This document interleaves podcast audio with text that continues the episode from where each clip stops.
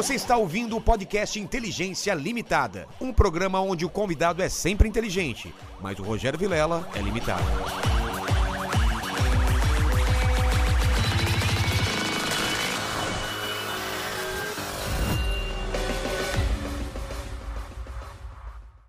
Olá, terráqueos! Como é que você tá? Eu sou o Rogério Vilela e está começando mais um Inteligência Limitada, o programa onde você já sabe a limitação da inteligência acontece somente por parte do apresentador que vos fala, porque sempre trago pessoas mais inteligentes, mais interessantes e com a vida muito mais, mas muito mais conturbada e, com che e cheia de histórias do que a minha, não é? Com Hoje certeza. vamos falar com duas pessoas que têm histórias para contar que você não faz ideia, Mandíbula. Não, não sei nem por onde começar. Exatamente.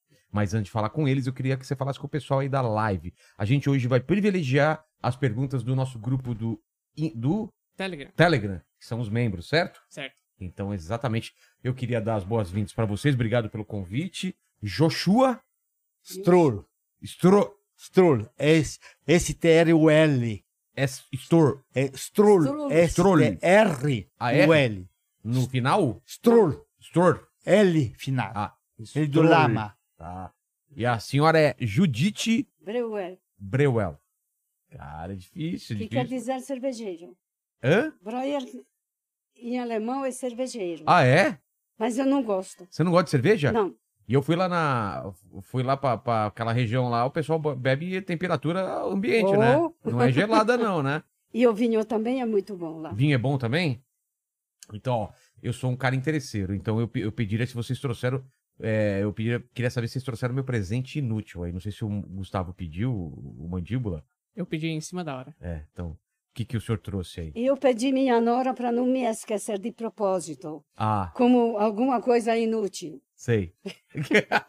É, eu não sei certeza se vai ser útil para o senhor. Não, mas é inútil. É.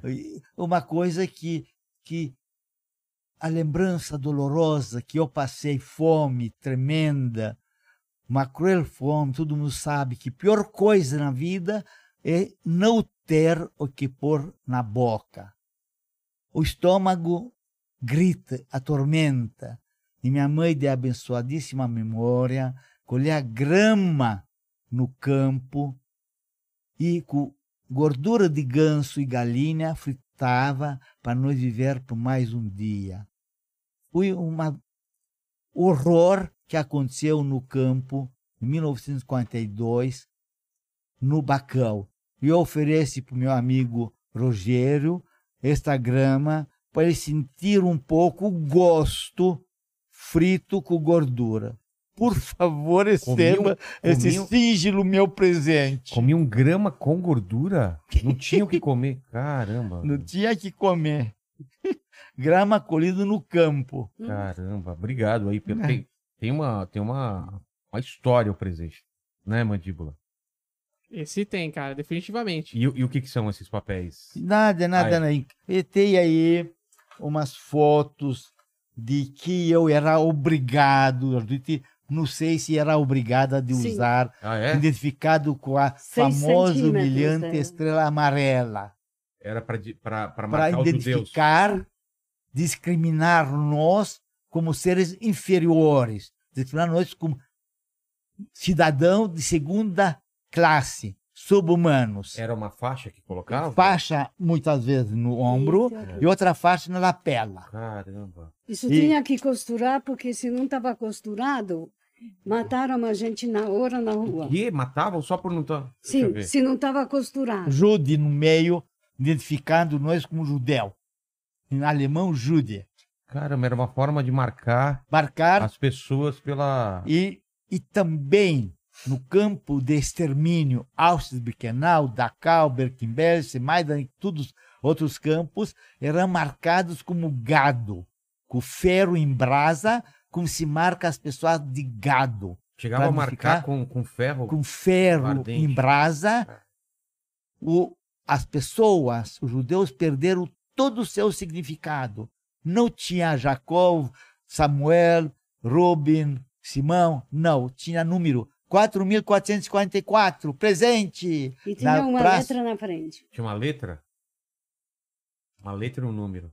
Na praça de chamada, chama praça de chamada, no inverno, um frio violento, me contaram tudo isso. Eu não presenciei que milagrosamente eu não fui, fui enviado no campo de extermínio Auschwitz-Birkenau e não pensei nada que eu estou contando. Porém, o que eu ouvi daqueles meus parentes, primos, tios, tias, que voltaram como esqueletos humanos no 1945, 27 de janeiro, que fui liberto do campo de concentração, campo de extermínio Auschwitz-Birkenau, o pior campo da morte. Eles contaram que ao chegar lá de vagões de gado, espremido dentro de vagões, que foram fazendo esta fatídica viagem. Felizmente, por milagre divino, eu não, faz, não fiz esta viagem tremenda, viagem fatídica. Eles contaram que ao chegar lá no Auschwitz, tem um tal, um coronel, vestido o Victor Hugo, costume bem, bem elegante, com botas assim, reluzentes, com simples dedo, com bata na mão, ele destinava quem vai morrer e quem vai viver. A direita era vida, a esquerda era morte. Os capos judeus que ajudaram os alemães falavam em língua nossa, cuidado, você esfregue bem as bochechas para parecer mais sadio, mais ruborizado, assim você vai ser escolhido para o trabalho escravos. Ah. Foi um, um horror que eles contaram. Eu, menino, em 45, de 12 anos de idade, era só olhos e ouvidos para meus pais, aqueles que sobreviveram. Poucos sobreviveram, muitos meus parentes já foram na, na câmara de gás, incinerados no forno crematórios. Foi horror que eu ouvi na boca deles, que ficou gravamente gravado, ficou levemente gravado na minha memória. Tem coisas que eu não lembro que eu comi ontem ou semana passada. Vi, me apresentou pessoal, um amigo, no clube hebraico, jogamos xadrez. Depois de uma semana, não me lembro mais o nome dele. Hoje, mas estas lembranças amargas, lembranças dolorosas, ficaram levemente gravadas na minha memória de criança de nove anos de idade, tinha já 12 anos de idade quando ouvi re relatos pungentes, esclarecedores, que nem um ser humano pôde imaginar o horror que aconteceu dentro deste campo Auschwitz-Birkenau. Eu me salvei por milagre divino, por causa de falta de espaço no trens de vagões, comboio de vagões, de gado, que eles não contaram quantos judeus vão ser ajuntados na pátio da ferrovia rumena de Bacão. Quero frisar que nós fomos expulsos de jeito cruel, um decreto em 1941, outubro, fim do ano, que eu sei, eu sei muito bem que chovia bastante, os tântaros, chovia muito, veio um, um decreto do famigerado Ion Antonescu. Ion Antonescu era o líder de uma organização neonazista, fascista, de guarda de ferro. Não sei se vocês vão procurar no Google, vão encontrar quem era líder máximo de guarda de ferro na Romênia. 1941, quando as tropas nazistas se aliaram com os rumenos contra a Rússia na Operação Barbarossa, em 1941, junho. Joshua, é, é, posso fazer só uma pausa? Porque eu quero, eu quero só que ela se apresente também e, e deu presente. E aí eu queria saber o contexto dos dois, assim como estavam vivendo, e aí, aí a gente para, vai dessa parte para frente aí, como que estava a Europa. Uma parte. Tá. Gostaria de me apresentar. Sou meu nome Joshua Strul. Joshua. Joshua Strul. Joshua. Nasci na Romênia, na província de Moldova, minha cidade natal chamada Moinest, que na época vocês não vão encontrar no mapa, pertinho de uma cidade maior mais? chamada Bacão, Bacau. na Moldova. Faz fronteira com Transilvânia, com Hungria, com Bessarabia Bucovina, Ucrânia. Tá. E meu relato, por mais pungente que seja, eu sou uma gota, uma gotinha pequena em comparação àqueles que foram dentro do campo de extermínio Auschwitz-Birkenau, que era intuito, o objetivo das, das tropas nazistas, da Gestapo, para ser enviado lá. Como eu disse, milagrosamente, eu não fiz esta fatídica viagem. Amém. Judite, A Judite Senão vai não se poderia apresentar. dar agora. com certeza o testemunho agora. Judite, é, o que, que você trouxe para mostrar pra gente? Bom, eu trouxe fotos, algumas fotos da, da Primeira Guerra, da Segunda Guerra, Tá. como presente inútil. E- E trouxe útil, Ah! delicioso. Você sabe o que, que é kasher? Kasher. É, Sim, são, são- apropriado para religiosos judeus. Sim, veio o Rabino aqui, a gente pediu pizza kasher. É kosher ou kasher? Kosher. Kosher, Tanto kosher. faz. Kosher. É, kosher. Kosher em hebraico. Na Romênia, na Hungria é diferente. Ah, é? Aí a gente pediu, ele pediu, né? Pedimos uma pizza kosher. Quem é o O rabino? Rabino Ravis... Sani. Sani. Ah, ele veio aí. O Sani. Sani, é. É Sani, falando Sim, sério? É. ele é um Ele barato. é demais, ele imita o Ele- Santos, ele vai viajar agora. Não é Sami Pinto? Não, Não, não, não. esse é jovem. É. Ó, aqui é a senhora em, Eu, com em quatro Budapeste. anos, Budapeste. Lá tem um lugar de passeio que nem aqui em Ibirapuera. Sei, um parque. Lógico que é bem menor, Tá. que tudo é pequeno lá. Chama Liget em húngaro, e lá que bateram esse foto. Caramba, esse foto que- com, foi com meu pai para a guerra. Sério, ele levou essa pra guerra? Sim. Poxa vida. O significado dela. Eu sou filha única. É? E aqui são seus pais? Meus avós. Seus avós? Na época da Primeira Guerra. Caramba, olha só, mandíbula. Olha esse bigode de respeito. Agora, já pode falar para ele, para o Rogério, para Sim. fazer uma foto, aí já não vai perder essa lembrança. Sim, eu vou tirar não, foto. Não. Tá tirando. É, a gente tá tirando aqui Isso as eu não deixo. Não, ela não vai deixar aqui, claro que não. Isso, lembrança. E aqui, Esse foi, eh, meu pai foi levado em novembro de 42 para trabalhos eh, forçados para a Rússia. Eles não tinham uniforme, não tinham arma, não tinha nada. Só para trabalho difícil foram levados os judeus. E é isso daqui, ó, a mandíbula. aqui. Isso. Isso é assim que foram levados trem de gado. Num trem de gado mesmo, né? Sim, Animais, olha, olha lá. Como se fossem Animais. animais. Olha lá. Caramba. E eu já vi em filme mesmo, são esses, é, esses, esses vagões assim que fechavam, não Então. tinha lugar pra Olha, ficar todo mundo amontoado, né? Hum, Eu sei. esse é meu pai. É, Todos judeus. que abençoado memória. Ele tinha 38 anos. Caramba, quando foi pra guerra na, É. na Rússia? Eles foram levados para a Rússia, porque a Hungria ajuntou como eixo. É, Ah, era Itália, Alemanha e mais um E país. Japão, Japão. Japão. É. Muito obrigada. Uhum. E a Hungria ajuntou com eles. Sei, Então deu os homens para soldados. lutar, certo? certo.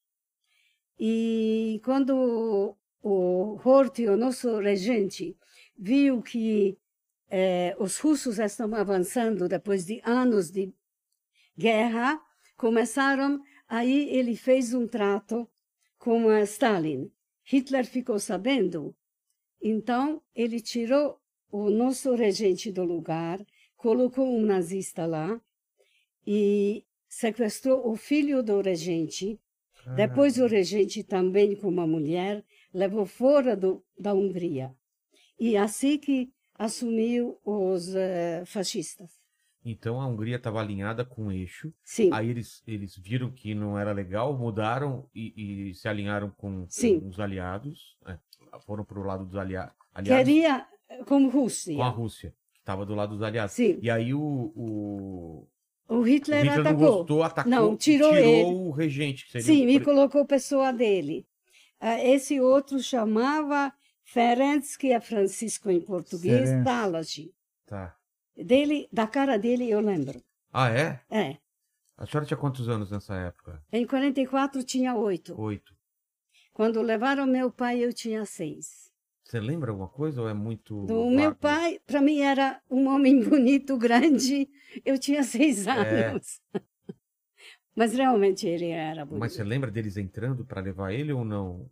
Não, eu lembrei, lembro que antes de levarem da Hungria para fora, Sei. Ele passou um ou dois dias em casa. E quando eu vi ele chegar, eu perdi a fala. Fiquei muda de repente, de tanta alegria, tanto, sabe? Caramba. Filha única, amava É, meu pai. Amava seu pai. Ele era com muito eh, leve comigo na educação. A minha mãe era mais durona. Ah, sei, sei. Então a sua ligação com ele era bem maior, né? Tinha Sim. mais a- afeição. É. Então eu queria entender como que estava a Europa, então, nessa, nessa época pré, pré-segunda guerra. Bom, o Hitler, em 33, tomou poder.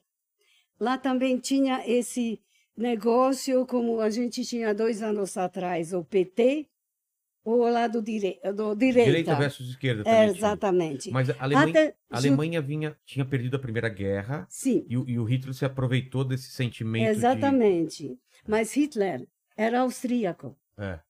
não era alemão. É, Então, eu, eu, eu, eu achei isso estranho. ele Era não completamente diferente do que ele endeusa o tipo físico. É, o, o Ele era né? baixinho, moreno, É. eh, pintava quadros e, e paredes. Ele era um artista frustrado, né? Exatamente. Pintor frustrado. É. Exatamente. Marca de estrada dele era o bigode. Total. Aquele bigodinho. Então, em 33 ele entrou no governo como Não, voto dos ricos, chanceler. A, a chanceler. Tá. eh, o comunistas ou a Só vou direita. aproximar um pouquinho Ah, mais. desculpe. É, senão fica baixo. É. Desculpe. E ele entrou assim, que não queríamos comunistas.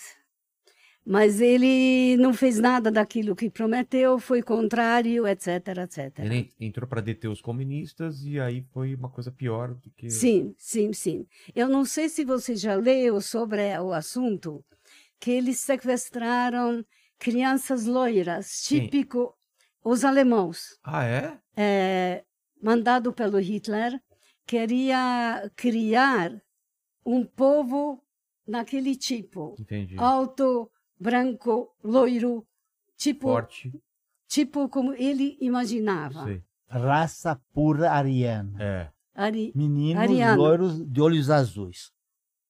exatamente. É, Eu li livro que, por exemplo, eles sequestraram criança, um bebê da, da Itália, outro em outro Mas lugar, para quê? Para fazer algum para tipo de. levarem para a Alemanha. Raça pura. Então, mas eles vão fazer Ser experiências criado- genéticas? ser criado por eles, a maneira deles, e depois esse, depois cri- fazia outros filhos puros, etc. Entendi.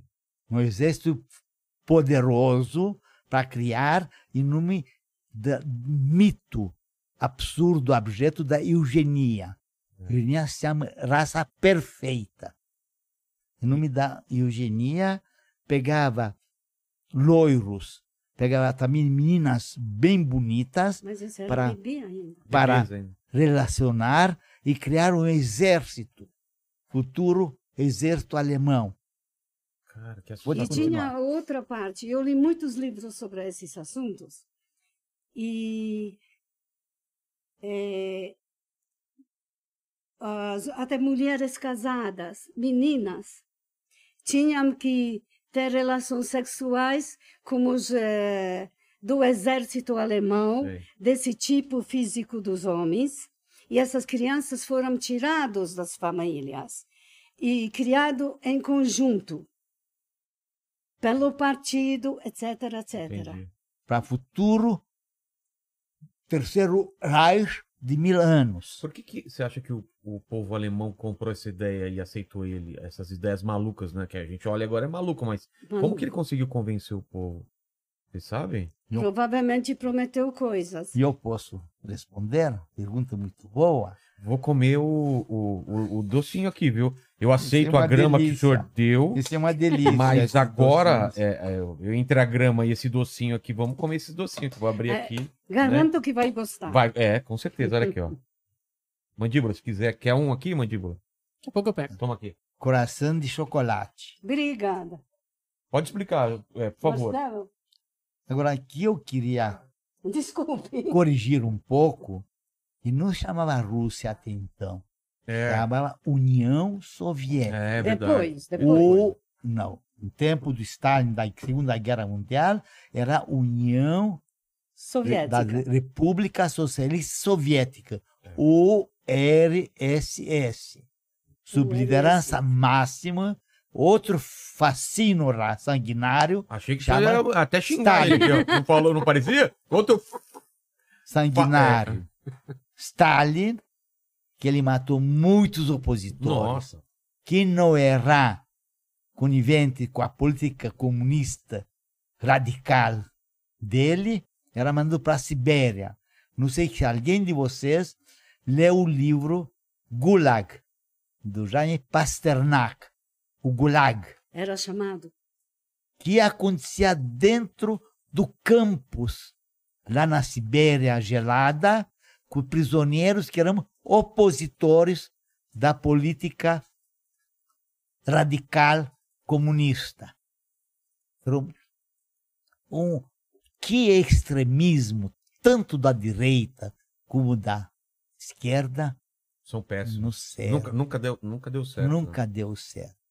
Mas então tem esse homem aí que, Porém, que sobe ao poder. Este- cabo austriaco, de nome dele, Adolf Hitler, que seu nome seja eternamente, eternamente apagado da história. Não, infelizmente. Tenho adoração outra É? vez. Tem gente Passando 75 anos, dizendo que não aconteceu, que não foi nada do que tu falam, né? Minimizando. Não dá Olha- pra entender, né? eu também li que o general Eisenhower, que dirigia a frota, eh, os exércitos americanos que foi salvar na Europa, eles deviam ir mais cedo porque sabiam o que está acontecendo, mas deixaram morrer, morrer, morrer as pessoas.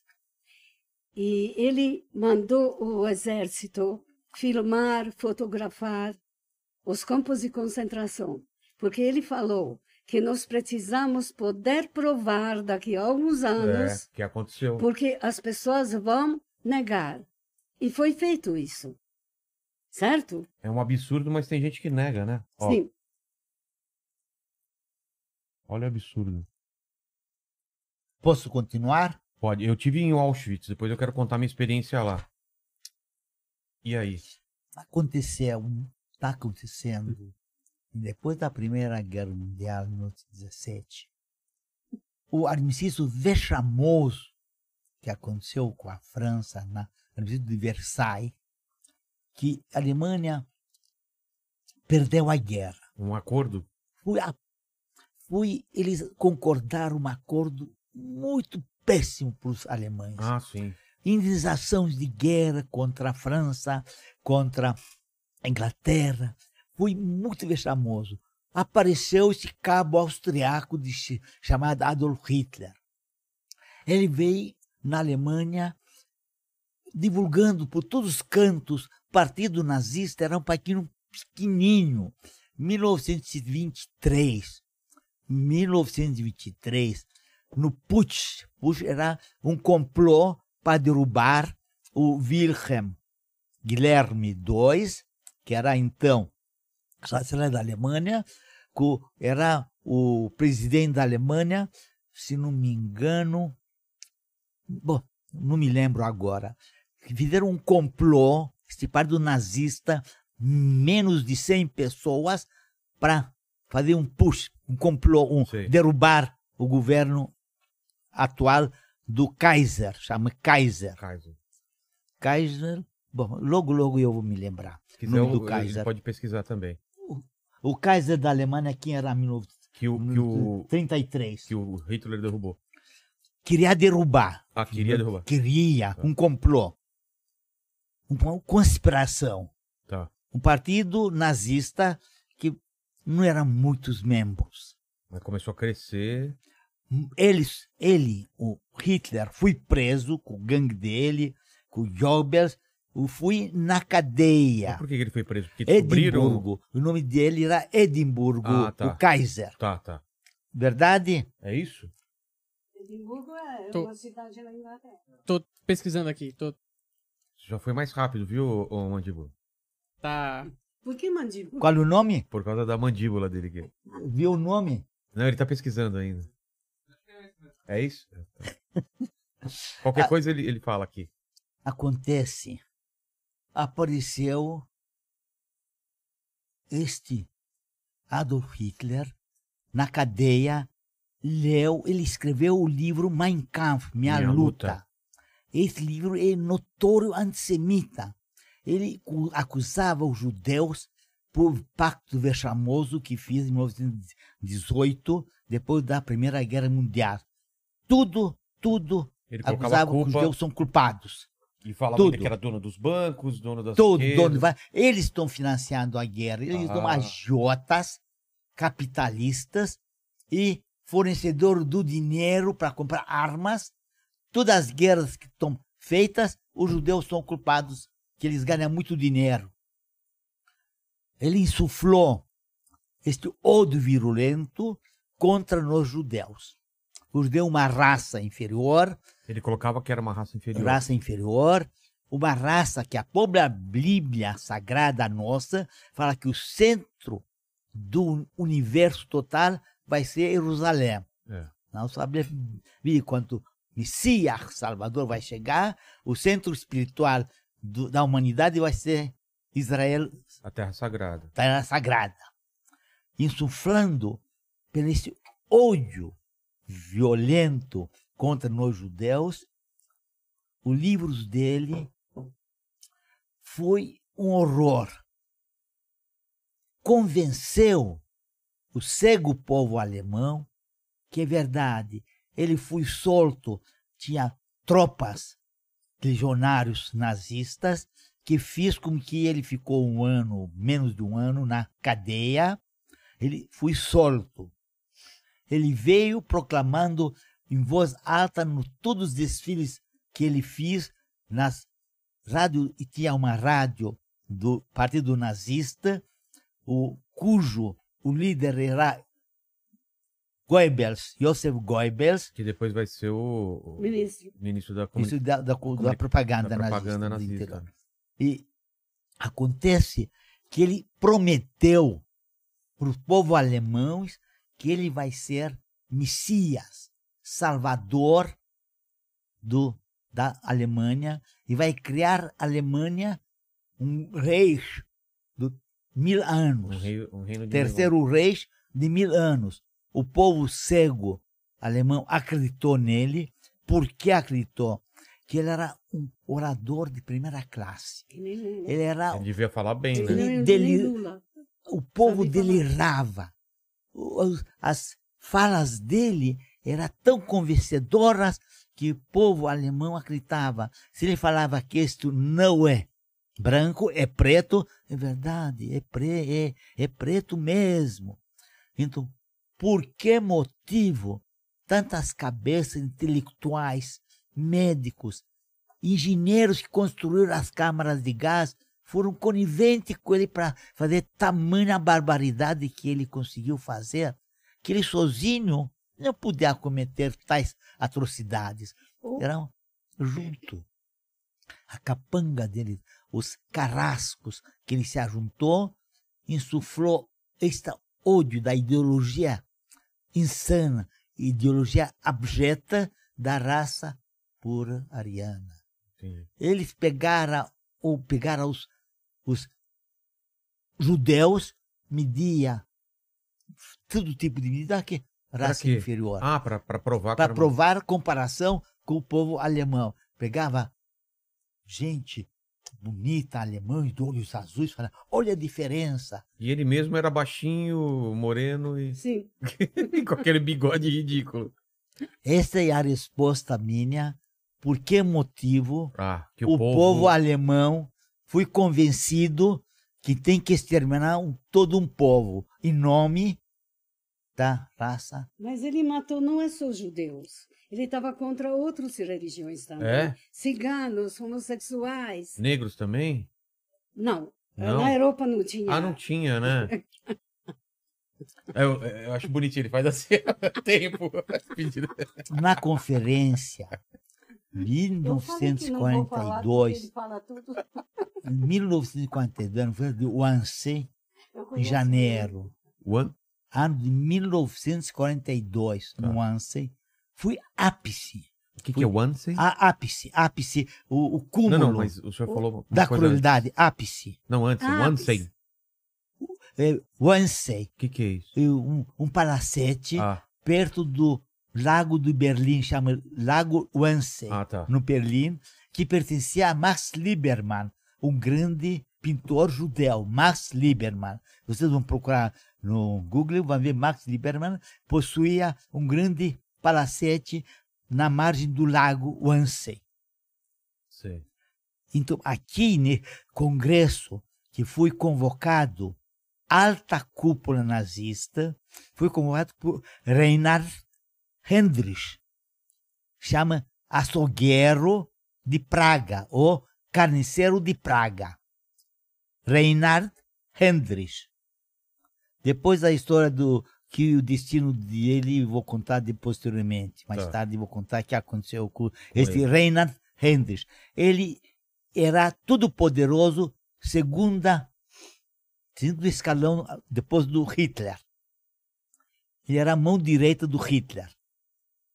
Aqui, nesse congresso, 1942, alta cúpula nazista, médicos, ministros do terceiro Reich do, do, do Hitler, que ele, depois de 1933, virou chanceler, ele derrubou o Kaiser, derrubou outro chanceler anterior e assumiu poderes absolutos sobre a Alemanha.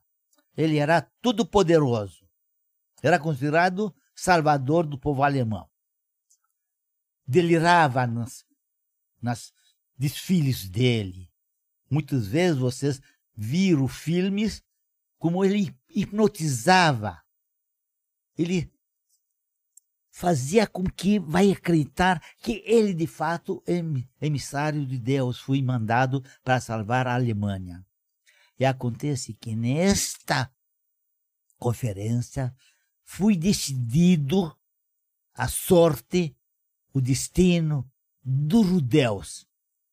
Também se estendia aos ciganos, aos pretos também, que existia alguns pretos, negros, os homofóbicos, todos aqueles que eram inativos, improdutivos, também eram destinados para morrer em nome de quê? Da dita eugenia, dita raça pura e limpeza étnica. Mas no começo, ele não, ele não, ele não começou matando. Ele começou tirando é, os judeus das casas e jogando em guetos, né? Em, em um- em alguns lugares separados e tirando tudo deles, não é? Ou já começou a matar? Não, não. Primeiro ele, sepa, ele, ele segregou, né? Sim. Primeiramente, Tinha, Peraí, na peraí, deixa, Alemanha, de- deixa... tinha na Alemanha o, a Noite de Cristal. O que, que é? 38, 39. bem mais Que- tarde, 38. 39. Ah, é? Que, que Sim, foi isso? quebraram, eh, eh, queimaram sinagogas, quebraram as lojas dos judeus e chama, eh, como, por isso chamaram que Noite de Cristais, porque o vidro, né? É. Mas, Mais, mais. é. desculpe. Não, tranquilo, tranquilo. Ó, Mas como começou isso? retroceder um pouco, É. o começo. 1933, ele subiu ao poder. Eu não nasci Por- ainda. Porque Ah, ele já não tinha subiu, nascido ainda. é. foi mês, maio de 33, mês e ano Tá. de meu nascimento. Quando ele sobe ao poder. Subiu ao poder Cara. como chanceler, Tá. eleito democraticamente, entre aspas, pelo cego povo alemão. Porque não foi demo- democrático? Dizem que foi democrático, mas é, coagidos o povo alemão para votar nele. Tá. Foi forçado. Dá para entender que tem Entendi. muitos intelectuais que sabia da teoria dele de, de assassinar todo um povo judeu. Eles que- queimaram pinturas, que- queimaram eh, eh, livros. Eh, maioria dos pintores judeus era aclamado que eh, não é normal, então as pinturas não podem ser usadas, etc, etc. Entendi. Ao mesmo tempo roubavam das casas ricas e etc. Eu posso acon- falar da Hungria? Pode, pode. Não sei quem quer falar agora. Bom, e eu vou continuar. Vou continuar que aconteceu Vou antes casa. de 38, antes de 40, A antes de senhora vai 41. falar, falar de que ano? Vamos ver. Ele tá falando de 38 e quando chegar Eu na falo de 33. 33, aí a senhora completa daí pra frente. Então vamos lá. Chega até a Hungria. Em 33, subiu ao poder. Tá. Assumiu poderes absolutos. Tirano, ditador, auto- autoritário completo. Mandou prender todos os comunistas. Primeiro campo de concentração foi Dachau. Dachau foi o primeiro campo. Dachau. Dachau. Dachau em alemão. Dachau em alemão. eu CH. Dachau. CH. Dachau.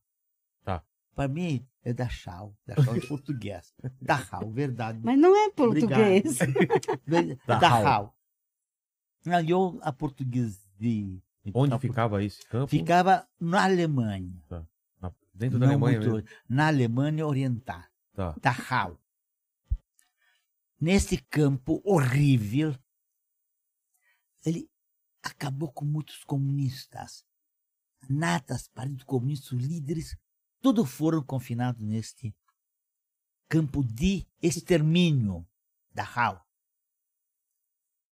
Porque o povo alemão escolheu Hitler como ditador. De medo que a imprensa antissemita, não imprensa, imprensa nazista, insuflou ódio contra o comunismo. De medo de não vir partido bolchevique na Alemanha, eles escolheram Hitler. Mesma coisa, muitos aqui no Brasil, em lugar de escolher o Lula, partido comunista radical, escolheu direita, preferiu. Entendi. E muitos judeus, grandes banqueiros judeus, fabricantes e empresários grandes, apoiaram o Hitler. Apoiaram o Hitler? Apoiaram Sim. o Hitler, o povo judeus. Por quê? Para que não cair na mão dos comunistas. Ah, com medo do comunismo, achou que ele estava salvando do comunismo e não. Isso. Ah, Há o fato pelo qual foi ele eleito entendi. chanceler da Alemanha. Mal sabia que- salvar o povo alemão do, da- comu- do do comunismo. comunismo. Mal sabia ele qual era o plano Que do, O comunismo era taxado de uma ditadura radical. No- Na imprensa alemão nazista, eu, olha, mostrava fotos da Sibéria, lá de campos de extermínio no, no neve de 40, 50, 60 graus abaixo de zero. Olha prisioneiros que são opositores do, do, do Stalin. Faz. O nome de Stalin era Iosif Vissarionovich Stalin. Era georgiano, da Geórgia. O Stalin. Era também outro sanguinário. Stalin quer Radical. dizer ferro. É, E acontece, Eu estudei os russos. é mesmo. acontece para sair das garras do comunismo, Hitler foi eleito. Primeiro passo que ele fez é contra os comunistas. Primeiro passo que deu. Depois veio o ódio virulento. Em 35, introduziu as radicais leis raciais draconianas contra os judeus. Em 30, 35. 35. Dois anos depois, os judeus perderam todo o seu significado. Os judeus não têm direito para nada. Professores judeus da universidade expulsos. Estudantes judeus das escolas expulsos. E, e, e os judeus que Fechadas. tinham lojas? Lojas, Destruíram. Destruíram? bom, destruíram em 38, Kristallnacht. 39. É. 38. Mas em Tenho 35. certeza que 38. Para 35 eles fizeram o quê? Tiraram. 35, tiraram os direitos dos judeus. Um, o Direito judeu dos não judeus- podia para ter propriedade particulares. ter, ter Mas isso propriedade? não é só na Alemanha, isso é todos os países. País A minha cunhada não podia de ir na 41, faculdade. Quer dizer, frequentava aulas, mas não podia fazer provas. Ah, é? É. E ela se depois Mas depois do, dos... Depois que foram ocupados os Tá. países Ah, uh, entendi, balcânicos, Entendi. foi proibido introduzir. Mas a 39 já é, invadiu é, Polônia, Áustria começou, Com- Polônia. A primeira invasão foi a Polônia? Polônia, 39. Que é aí que deu a guerra, né? Começou Começou a guerra. a deflagrar a primeira, a segunda guerra mundial, em 39, quando por causa do Danzig, aquela faixa de terra que, que a Alemanha falou que sempre pertencia É, à Alemanha, invadiu a Polônia dentro de um mês, o Blitzkrieg, guerra relâmpago, exatamente. tanques, aviação moderna, eles estavam com cavalos, não tinha Não tinha, não tinha como nem revidar. não tinha como evitar. Que acontece o seguinte, em 39, 39 de junho, se não me engano, houve tratado Ribbentrop-Molotov. Tratado de paz dividindo a Polônia em dois, dando poder absoluto para a Alemanha para pegar a Tchecoslováquia. Ah, é? Pra ir até a Tchecoslováquia? Eles em Invadiram 39, tudo. Mas a- e, e o resto do mundo nesse ponto? Já, já reagiu ou ainda Não, estava não. esperando ver o que ia acontecer? Só reagiram em 44. Só em 44? É, é uma vergonha, Por que demoraram tanto tempo, você sabe? Não, porque não era com eles. no, no, no, no, foi 44. Quando foi? Chamberlain Chamberlain, Chamberlain, Em inglês. chanceler É inglês? inglês, da, um, da Umbrella, é famoso da guarda-chuva. Sei. Ele veio com o Hitler conversar. Ele cedeu para o Hitler, tudo bem, salvar a paz, você tem direito para anexar a Tchecoslováquia. Tá Caramba. É pacto traiçoeiro Molotov-Ribbentrop. Molotov era Rússia. Tá. Era da União Soviética. União Tá. Soviética. Acontece. Esse cara era o quê? Aquele Como ministro. ministro? Ministro grande. Molotov era ministro de Relações Exteriores da Rússia. Tá. tá. Ribbentrop era outro ministro da, da, Alemanha. da Hitler, Tá, da tá. Alemanha. Fizeram um pacto de não agressão. De não Rússia, agressão? União Soviética com a Alemanha. Tá. Pacto de não agressão. Porém, em 41 de junho, ele rasgou o pacto e na Operação Barbarossa invadiu a União Soviética. Quem? É, O- A Alemanha, Hitler, Ah, é? conquistou a Nossa. Romênia. Eles fizeram pactos, depois eh, E depois desfizeram. Entendi, entendi. Por Não causa tem dessa, palavra. por causa dessa sanha do. Político não tem é, palavra. por causa dessa sanha do Hitler de, de- e- e- a, a é, de expansão do território. Então ele invade parte Polônia, da Polônia, no- Tcheco- com- ocupou completamente Polônia a e Tchecoslováquia. dividiu, dividiu uma parte de Polônia para a Rússia também. Ah, é? Dividiu com a Rússia. Ah, a por isso Rússia que eles tinham também se apoderou. Ah, a deu uma parte para a Rússia e Rússia- por isso parte que... oriental, que era pertinho da, da Rússia, que Sei. faz fronteira com a Rússia, Sei, com a União Soviética. da União Soviética. É.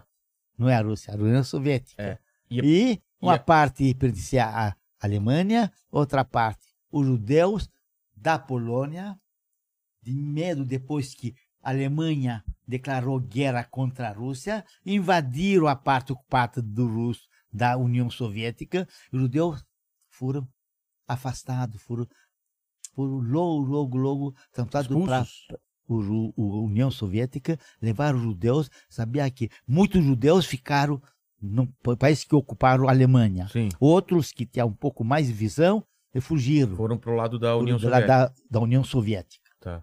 E, os que e aí começa a guerra.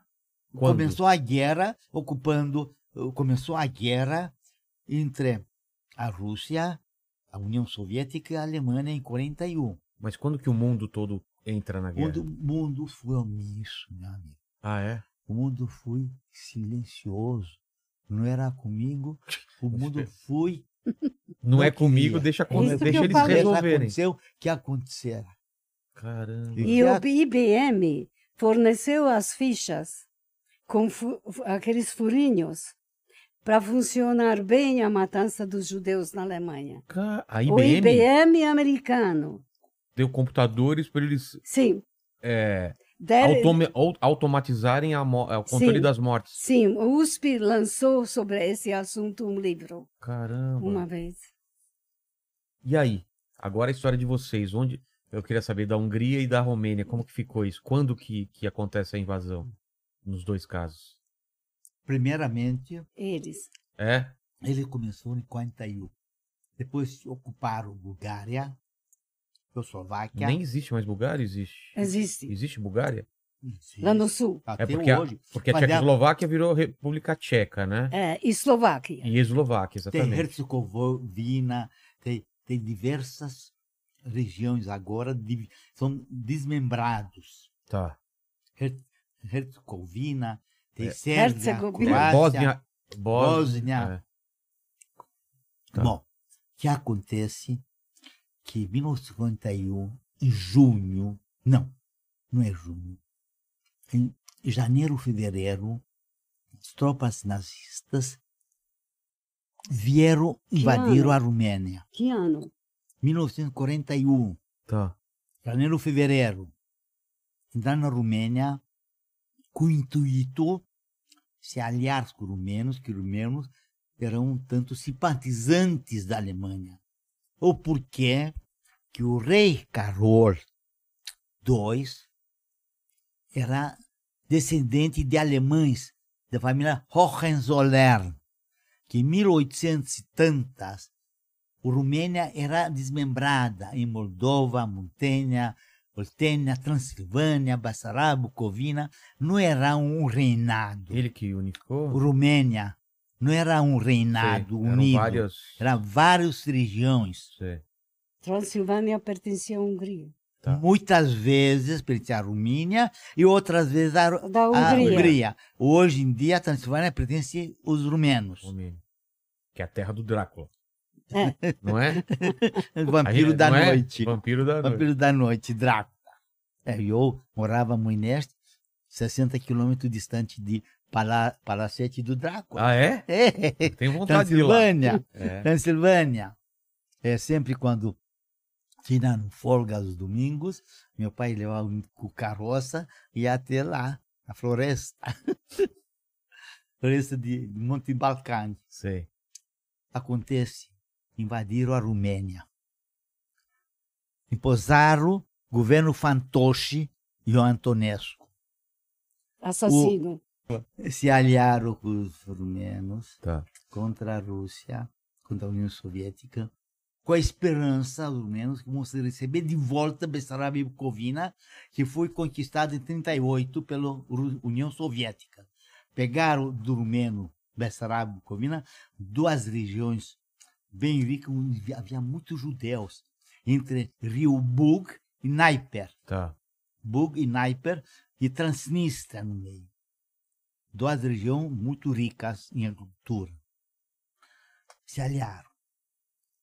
Em 1951, vieram o Antonescu, governo fantoche da Alemanha, com poderes absolutos sobre todos os cidadãos rumenos.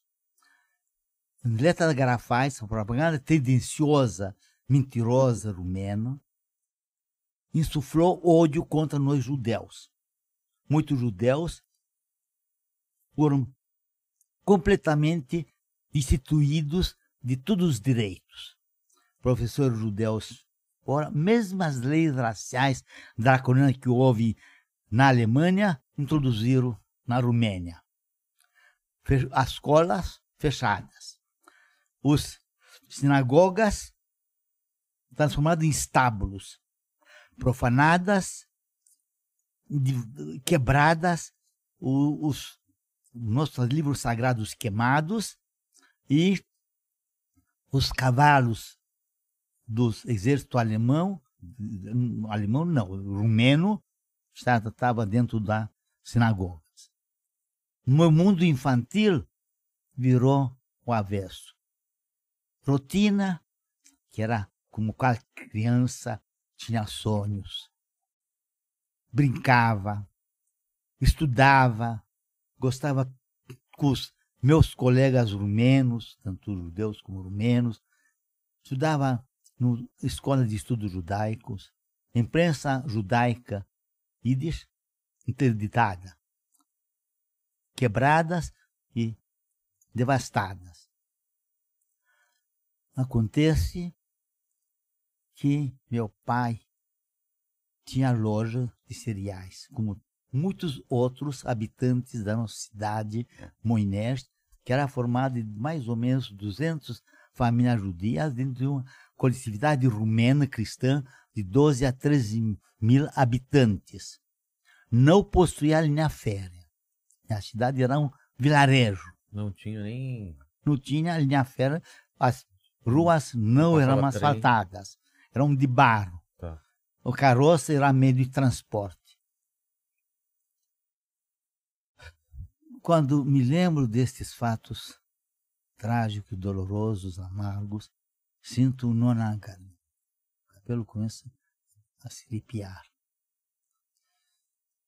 Foi um decretos cruéis do Gestapo, da polícia rumena, que eram coniventes com a política racista de discriminação do partido nazista. Legionários, o Ion Antonescu tinha partido guarda-feira de legionários, chama. Perseguia nós implacavelmente, Deus. Nas lojas de meu pai, eram obrigados de prender um cartaz, loja de judeus. Cristãos não compram aqui. Boicote total até 1941, outubro, outubro que era tempo de chuva lá na Romênia. Um outro decreto cruel, como eu talvez já contei, foi a expulsão sumária dos judeus do Moinés para outra cidade de Bacão. 24 horas deu tempo para nós se desfazer de tudo, tudo, tudo, as propriedades confiscadas e com obrigação de declarar objetos de valor, como joias de ouro, como dólares. Para ser tirado depois ou não? Expulsaram tudo, confiscaram tudo. Meu pai ficou na penúria completa. E não podia esconder, não podia. Por que eu me lembro tudo isso? Não, Porque, porque meu os outros tinham ciúme, inveja e del- delataram. Ah, delatavam. Ó, É. ele ainda tá. Ele tem dinheiro no cofre, sei lá, alguma coisa assim. Delataram tudo. Caramba. os próprios rumenos também eram simpatizantes da política racista do, Do, do Ion Hitler. Antonescu, Ah, do, do Ion Antonescu, do Fantoche, sei que era que o judeu não presta. Nós éramos taxados e tratados como personificantes do mal, como capitalistas, parasitas, exploradores do povo, ale- do povo rumeno. E a grande antissemita que sabia, meu pai era bem sucedido comerciante, aquele lá deve ter dinheiro. Tem que ter dólares escondidos, tem que ter diamantes, alguma coisa de valor. E eles afixaram decreto que aqueles que têm, possuem dólares, possuem objeto de valor e não declarar, é sujeito de enfrentar fuzilamento, pelotão de fuzilamento. Ou entregava ou era morto, então, fuzilado. Se achava Ah, tá. escondido, Era fuzilado. De medo, meu pai entregar tudo que tinha. Caramba. Muitos judeus, como na Polônia, enterraram coisas de valor dentro da terra, perto do, de uma árvore. Sei. Houve, tem um filme feito de Márcio Pitliuk, onde levou o neto de um avô que contou para ele que tem um relógio de ouro muito valiosíssimo. Ele foi e fez um filme, o relógio de meu avô. Fui lá na Polônia, muito Procurar. pungente, procurar onde está esse relógio de E ouro. acharam? Bom, do Ah, tem que assistir o filme. lembro. Tá. Mas Não. eles enterravam. Tinha gente que enterrava. então, enterrava dinheiro para não ser achado dentro do, tomado. de, que eles vasculharam tudo, gavetas, des- destruíram tudo, a- até paredes, destruíram de alguém. Esse decreto cruel para nós ser expulsos da cidade. Uma Ah, vida inteira, geração em gerações, geração em gerações, nós que vivíamos na cidadezinha, por tudo perdido. Uma vida inteira de trabalho árduo. Mas é até não. então não tinha sido invadido, né? Era, era o, o fantoche. Aí até que. Que... Racismo, discriminação, nós judeus, que não temos direito de ficar na cidade lá junto com os foram, os ex- cristãos. Foram, mas foram expulsos? expulsos, seriamente. E a sua família vai pra onde? Fui para o Bacão, para cidade maior, onde nós fomos confinados em barracões de, de madeira, precariamente construídos, Várias para nós famílias. sermos. Eles falaram para nós que dentro de várias semanas ou dias vão ser transferidos em outro lugar onde os adultos vão trabalhar nas fábricas Ah, e nós vamos ter uma vida melhor. Passamos fome lá dentro do campo, nos barracões de madeira, que não está escrito, não tem palavra de explicar a fome que nós passamos e a miséria que nós estamos lá. Recebemos colchões de palha infestados de piolhos, pulgas e insetos endêmicos. Foi um horror, um cheiro que passava um rio pertinho, sem nenhum saneamento básico, sem nenhuma estrutura de higiene, sem nada. Foram o elen- relento. Maior, maior tesouro que tínhamos, uma tigela de barro com uma colher para ganhar um dia, por um- uma sopa rala por dia com algumas batatas no fundo. Caramba. Foi o- os dias Então tinha quantos anos nessa época? eu tinha nessa época nove anos. Em 42, que fui em outubro, tinha 41, tinha oito anos. 42 tinha nove anos. E ficamos lá até fim do ano de 1942. 42 veio um decreto para os judeus se aprontar de manhã cedo para ir na estação ferroviária.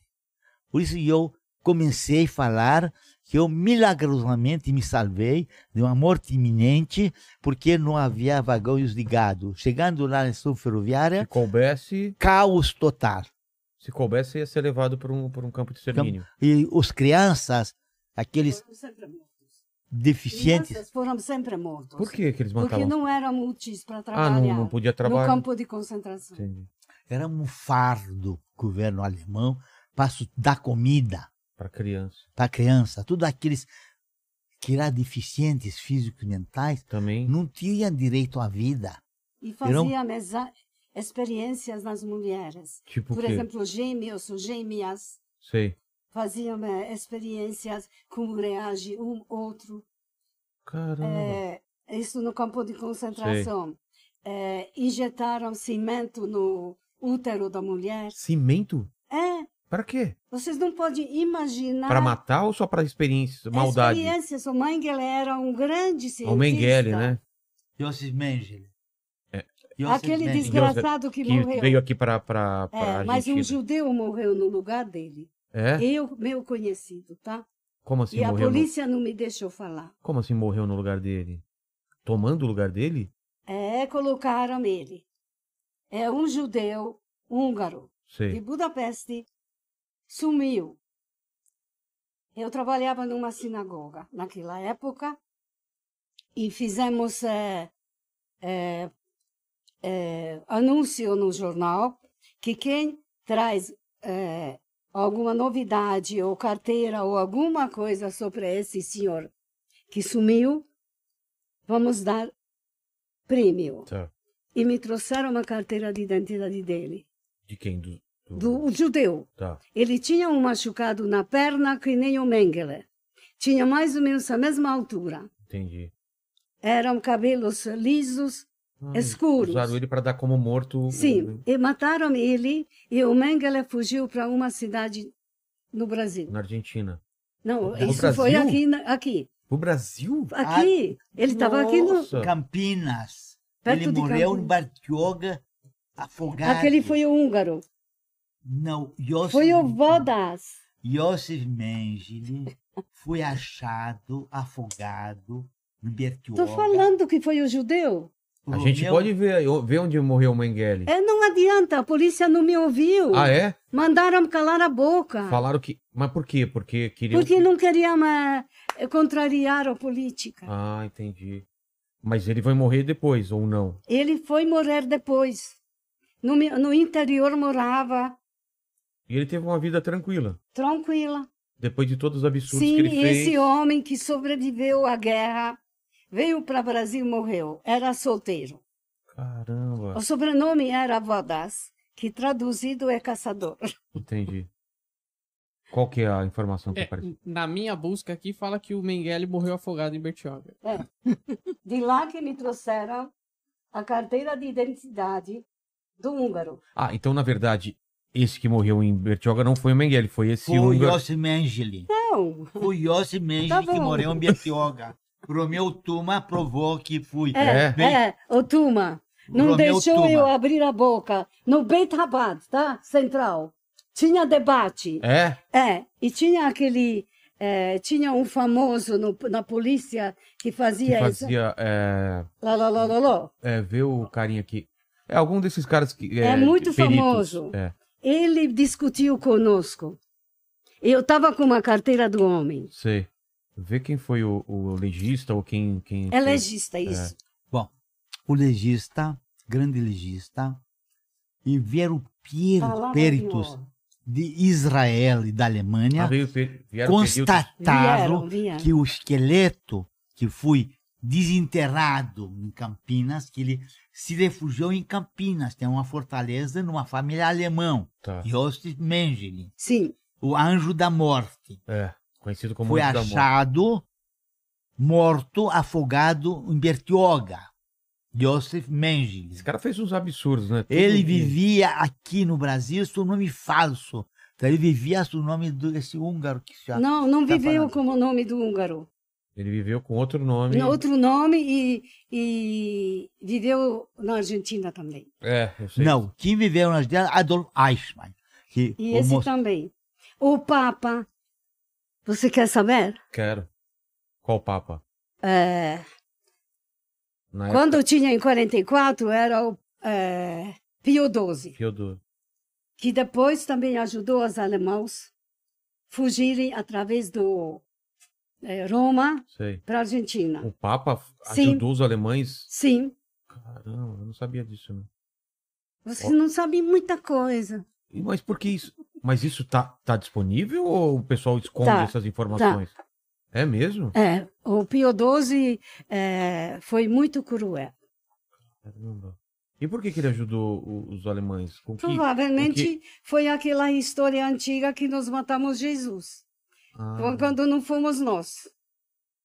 Vocês não tem nada a ver com, com, com antepassados. e- mas e, isso- não eles, não, não- essa os história não os é. padres, durante dois mil anos, acusaram a gente. Entendi. Tinha que vir um padre que foi no campo de concentração. O João. João. Papa João 23. Hum, Não que sei, ele não. reabilitou. Não, o polonês. O, O- João Paulo II. Segundo. O Ca- É. Carlos. Carlos. Foi. É o- Voit- É, Foi- é o Pa- João Paulo II, que era polonês. É, Ele- ele, falou a verdade, ele falou- abriu. Ele falou que não teve nada a ver, que não foram Não, judeus. Ah, não. tá. Porque antes dele tinha essa história, acusavam os judeus de Sim. terem. Mas Caramba, não fomos nós, claro foi que. Roma que Claro que não, exatamente, foi Roma. O- Os judeus. O governador da, daquele, E só João Paulo Ju- II que chega e. e, e- É. e- e- e- ele também foi no campo de concentração. É, porque ele é polonês, ele deve ter visto os absurdos que aconteceram. Porque né? ela tava, ele estava contra, não, não ah, concordava. Caramba, eu não sabia disso, que o Pio XII tinha ajudado os alemães. Sim, eh, os alemães fugiram para Roma e de lá com documentos eh, falsificados. Vieram para Foram. América do Sul e para outros lugares. Olha, ele tá Sim. pedindo tempo aqui, ó. Olha lá. Então eu vou fazer dois. Aqui, aqui e aqui. Bom, a senhora- como a senhora está mais de idade que eu, a senhora tem a palavra. A senhora tem a palavra. Pode falar, pode falar. Já esqueci. Você falou tanto. Vai lá.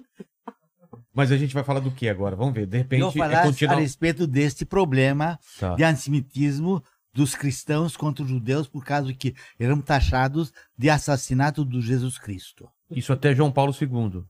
Sim. Tá. É isso ou não? Acontece desde a época, Daqui um Idade pouco eu vou comer média. jujuba que não pode.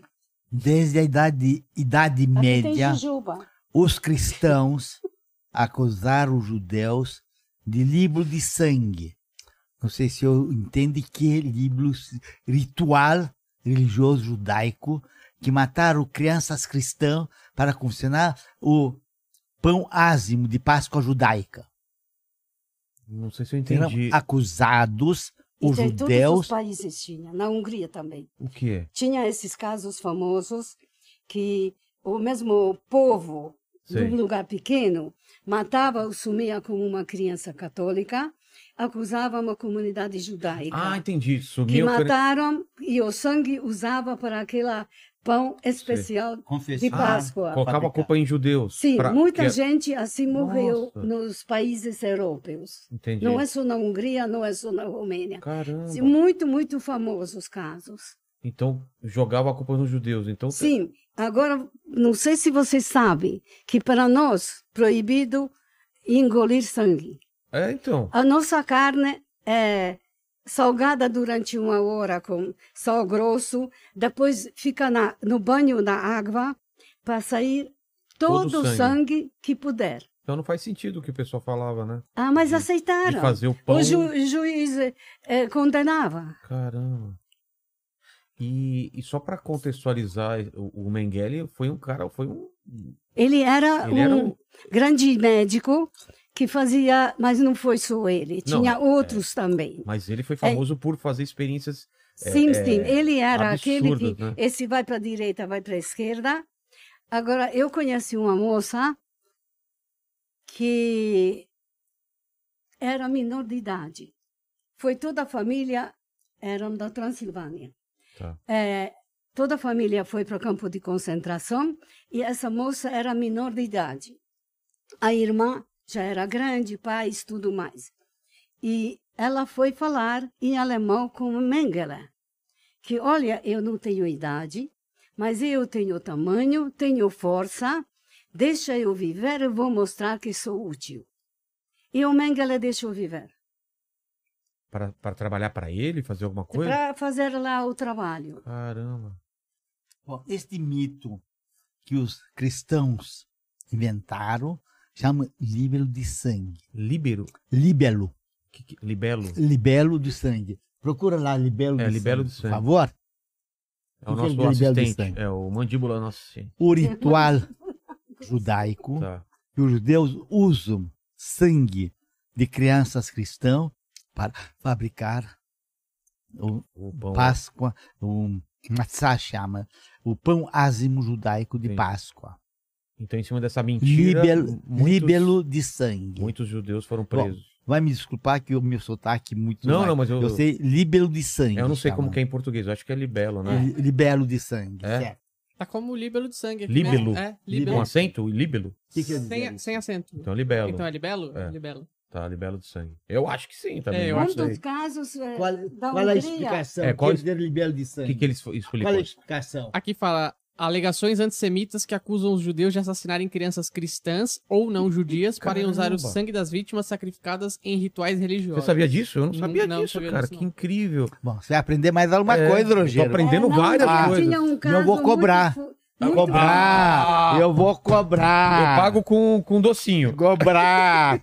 Bom, Rogério, acontece o seguinte, que sabe muito bem que o povo judeu foi perseguido, foi discriminado, Sempre. Até hoje. sempre, desde a época da Idade Média, veio o antissemitismo. O meu filho não podia estudar no, no USP Por quê? porque o professor eh, É antissemita. É? era um árabe, era um, não era professor da faculdade, era um, como que chama quando é de fora? Ah, não, não, não É, sei. cadê, cadê?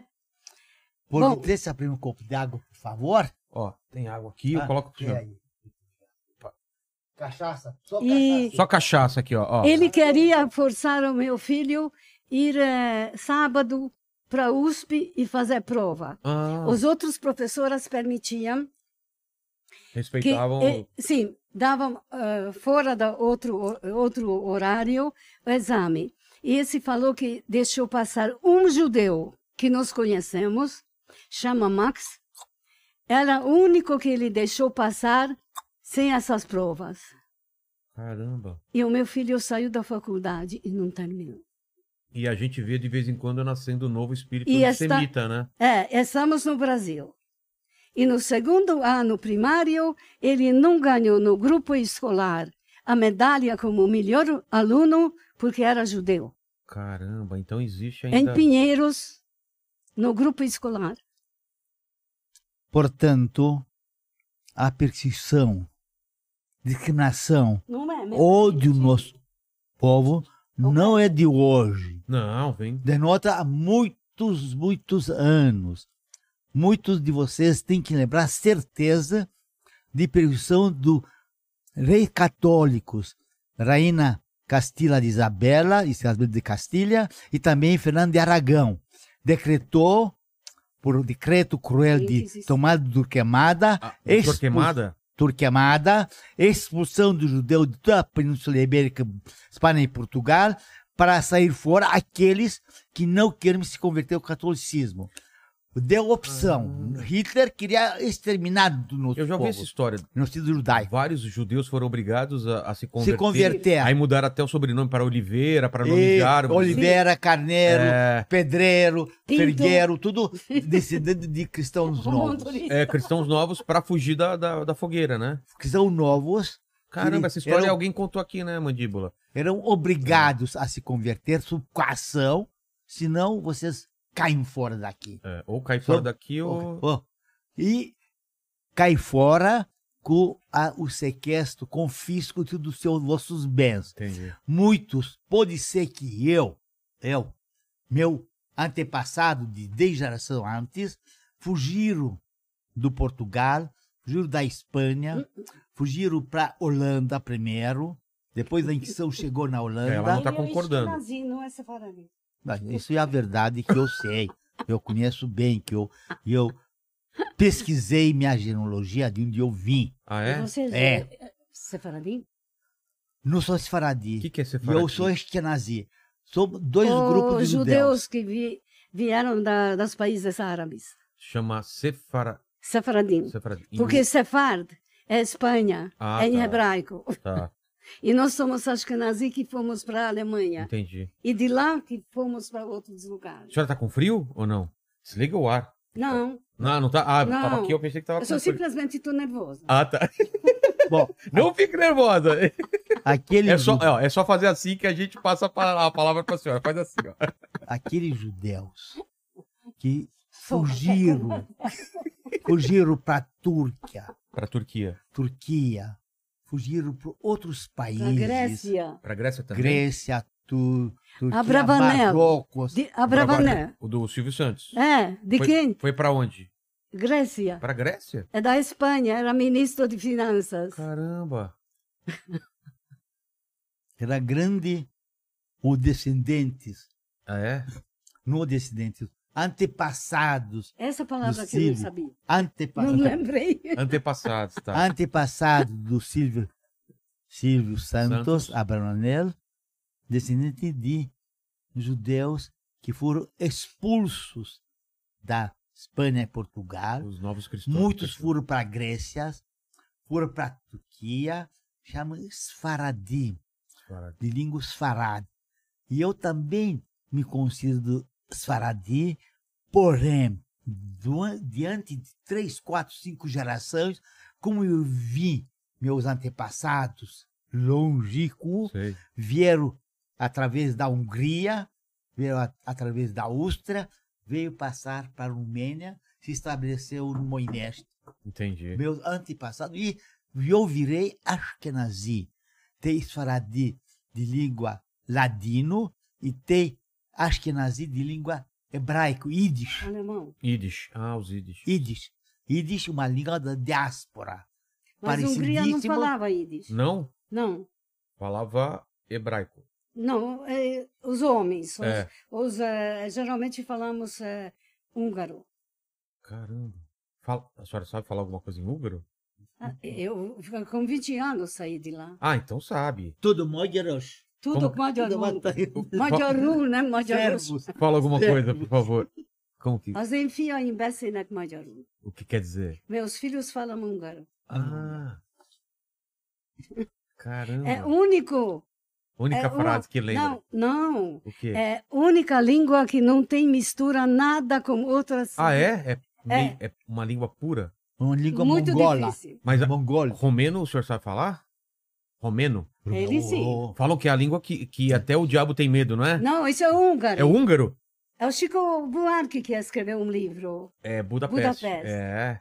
É a língua que até o, que o, É, diabo. o diabo tem medo. Brother, uma frase muito famosa que os portugueses, língua portuguesa, conhecem, conhecem com, com carne de vaca não se morre de fome. Hã? O Com carne de vaca não se morre de fome. que quer dizer? Fome. Com carne de, com carne de vaca não se morre, Morre. De não se fome. morre de fome. Ah, tá. Com carne de vaca não se morre de fome. Mas depois da guerra na Hungria comiam cavalo. É, né? Morto na rua. Caramba. Nós não, mas Porque morria muito cavalo e eu não podia perder a carne, né? sim. Gente, muito melhor cavalo do que rato frito. Obrigada. Com Eu convivi com. eh, como que chama? Eh, Animal? morci, morcego. Morcego. É, eh, quando Que dizem que deu origem aí à Covid, né? O pessoal comendo morcego aí. eh, veio- não comi, só convivi. Ah, tá. Porque o Danúbio inundou o lugar onde a gente está refugiado Sei. e tínhamos saído da casa e todo mundo foi para a igreja. E lá tinha rato. Muito morcego, rato. Sim, O, morcego é um rato que, com asa, né? é, é, é, Não parece? é, sim, de, de couro, né? É. Caramba. E não foi nada bom. Sobrevivemos à perseguição nazista e veio a inundação. E depois... Depois eu te conto, se tiver tempo, tá? Tem tempo, tem tempo. Ah, mas a minha nora tem uma filha em casa. Ah, é? Então conta, conta essa história, então. Conta a sua história que eu vou continuar com esse senhor está com pressa. Vai, conta, Vou conta. contar a minha história. Conta a história. Bom, eu queria começar de começo, Então tá? vamos lá, vamos lá. Eu nasci em Budapeste, na Hungria. Budapeste é uma cidade só, né? Porque eu fui pra lá, tem Buda e Peste. Sim, mas tem o Danúbio no tem o meio. Nu- Danúbio no meio. Então, onde tem eh, as igrejas, onde tem o, o castelo do rei Sei, é, é em Buda. Buda. Tá, é a parte mais elevada, sim. né? Tá. Aquele era da, da granfinagem, etc. Os sefaradims moravam lá, Entendi. judeu rico. e era diferente, Tá. ah, completamente construção e tudo. Você viu. Vi, vi. Lá não tem os prédios, É, etc. não, lá é maravilhoso. E eu vi uma, uma animação que fizeram depois da guerra que foi tudo, quase tudo destruído. Ficou, a cidade foi Sim, foi muito destruído. É. Eu voltei. Bom, eu saí da, da Hungria eh, em 56, quando tinha a revolução contra o governo comunista. Se- Soviético. Sim. Tá. Porque os russos invadiram a Hungria caçando os alemãos. Sei. Ganharam a guerra, mas esqueceram voltar para casa. Ah, ficaram lá. Ficaram lá, viviam muito bem, sabe? Tá. e foi assim os outros. Saíram de uma dominação pra É, outra, né? Exatamente. Que nem Polônia. Polônia também, os caras saiu um, ficou outro, eles. Foi horrível. Horrível, né? Um, é, toda ditadura é horrível. Com certeza. Contra a natureza do, do homem. Eu odeio ditadores. Quais, seja Qualquer qual, um. qualquer um, qual- se é de esquerda, direita, qualquer regime. é. Qualquer um ditador eu ode- odeio. E já sofri muito, porque é, em 42 levaram meu pai de 38 anos para a Rússia. Contra os, os russos, os, os alemães levaram, certo? E lá chegaram na hora quando os russos começaram a reagir e não perder, é, no lugar onde tem um rio Don. Dom? Conhece? Don, D-O-N. Da Ucrânia, Tá, É, perto do Bug. tá. Bug chegaram lá e lá que começaram a reagir o- os russos E todos morreram, perderam. Caramba. Não sobrou nem general, nem nada, do- nem dos húngaros. Agora, o russo tratou muito mal os judeus, porque s- s- devia saber que são obrigados a ir na guerra, mas se prenderam, eh, pegaram como. eh, como que chama? Na guerra. É, reféns. Re- pre- Como reféns? Reféns? Prisioneiros? Sim, prisioneiro. Tá. Também colocaram, mandaram como todos os prisioneiros. O Sim. judeu não foi por querer.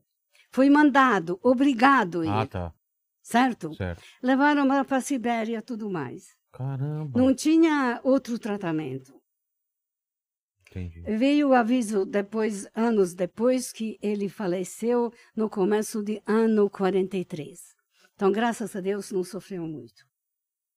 Mas 38 anos, completamente saudável. 38 anos só. Sou filha única. E eu com minha mãe sobrevivemos escondidos. É, tem uma. Vocês moravam onde na- em Budapeste? Que região? é, perto do Liget, aquele lugar é, que nem Ibirapuera, Sei, sei, último tempo. sei. Mas eh, durante a guerra, nos uh, você viu, uma avenida Sim, sim. comprida rodei que vai do Danúbio até o Praça dos Heróis, Sei, certo? certo. É uma travessa dessa avenida que morávamos. E perto da, dali, duas quadras, tinha o. Você deve ter visto a Casa do Terror, Sim, sim. onde todos os eh, governos matavam e maltrataram os opositores. Certo. De lá, um homem viu minha mãe uma vez com uma estrela, outra vez sem a estrela na rua, e foi falar com ele, um nazista. Sei. Como eu reparo em Que você, era obrigado a usar estrela. como eu reparo em você, outro também pode reparar, você vai morrer. Eu posso ajudar. Eu tenho uma filha, não tenho dinheiro, a minha mãe saiu com isso. Aí o homem, outra vez, algum tempo depois, avisou a minha mãe que, olha, daqui três dias, todas as mulheres, como os filhos, têm que ir para um campo de futebol. Por quê? Não- porque recolheram as mulheres e as crianças e mandaram para Auschwitz. Ah, tá. Caramba, na Polônia. É. E aí a minha mãe foi, fomos com esse homem, ele tirou-nos do prédio onde a gente morava Tá. e à noite levou-nos fora da cidade. Para não ir para esse, para esse É, campo. para nos salvar. Sim. E lá tinha uma amiga dele que aceitou a gente, uma pessoa simples, trabalhadora, sem dinheiro, mas com uma muita boa vontade e com um coração grande. Imagina, porque ela estava correndo risco também, né? De ser descoberta. Se fosse des- descoberta. Se fosse descoberta, matavam É. ela. O que fazia? Era duas casas gemeadas, Gem- geminadas. geminadas, e a gente não podia usar nem o banheiro durante o dia que ela foi trabalhar, para o vizinho de- descobrir que alguém está na cama, Como, na, na casa. como que fazia? Tinha balde, Caramba. que cuidada depois, à noite, esvaziava lá no fundo Entendi. do terreno.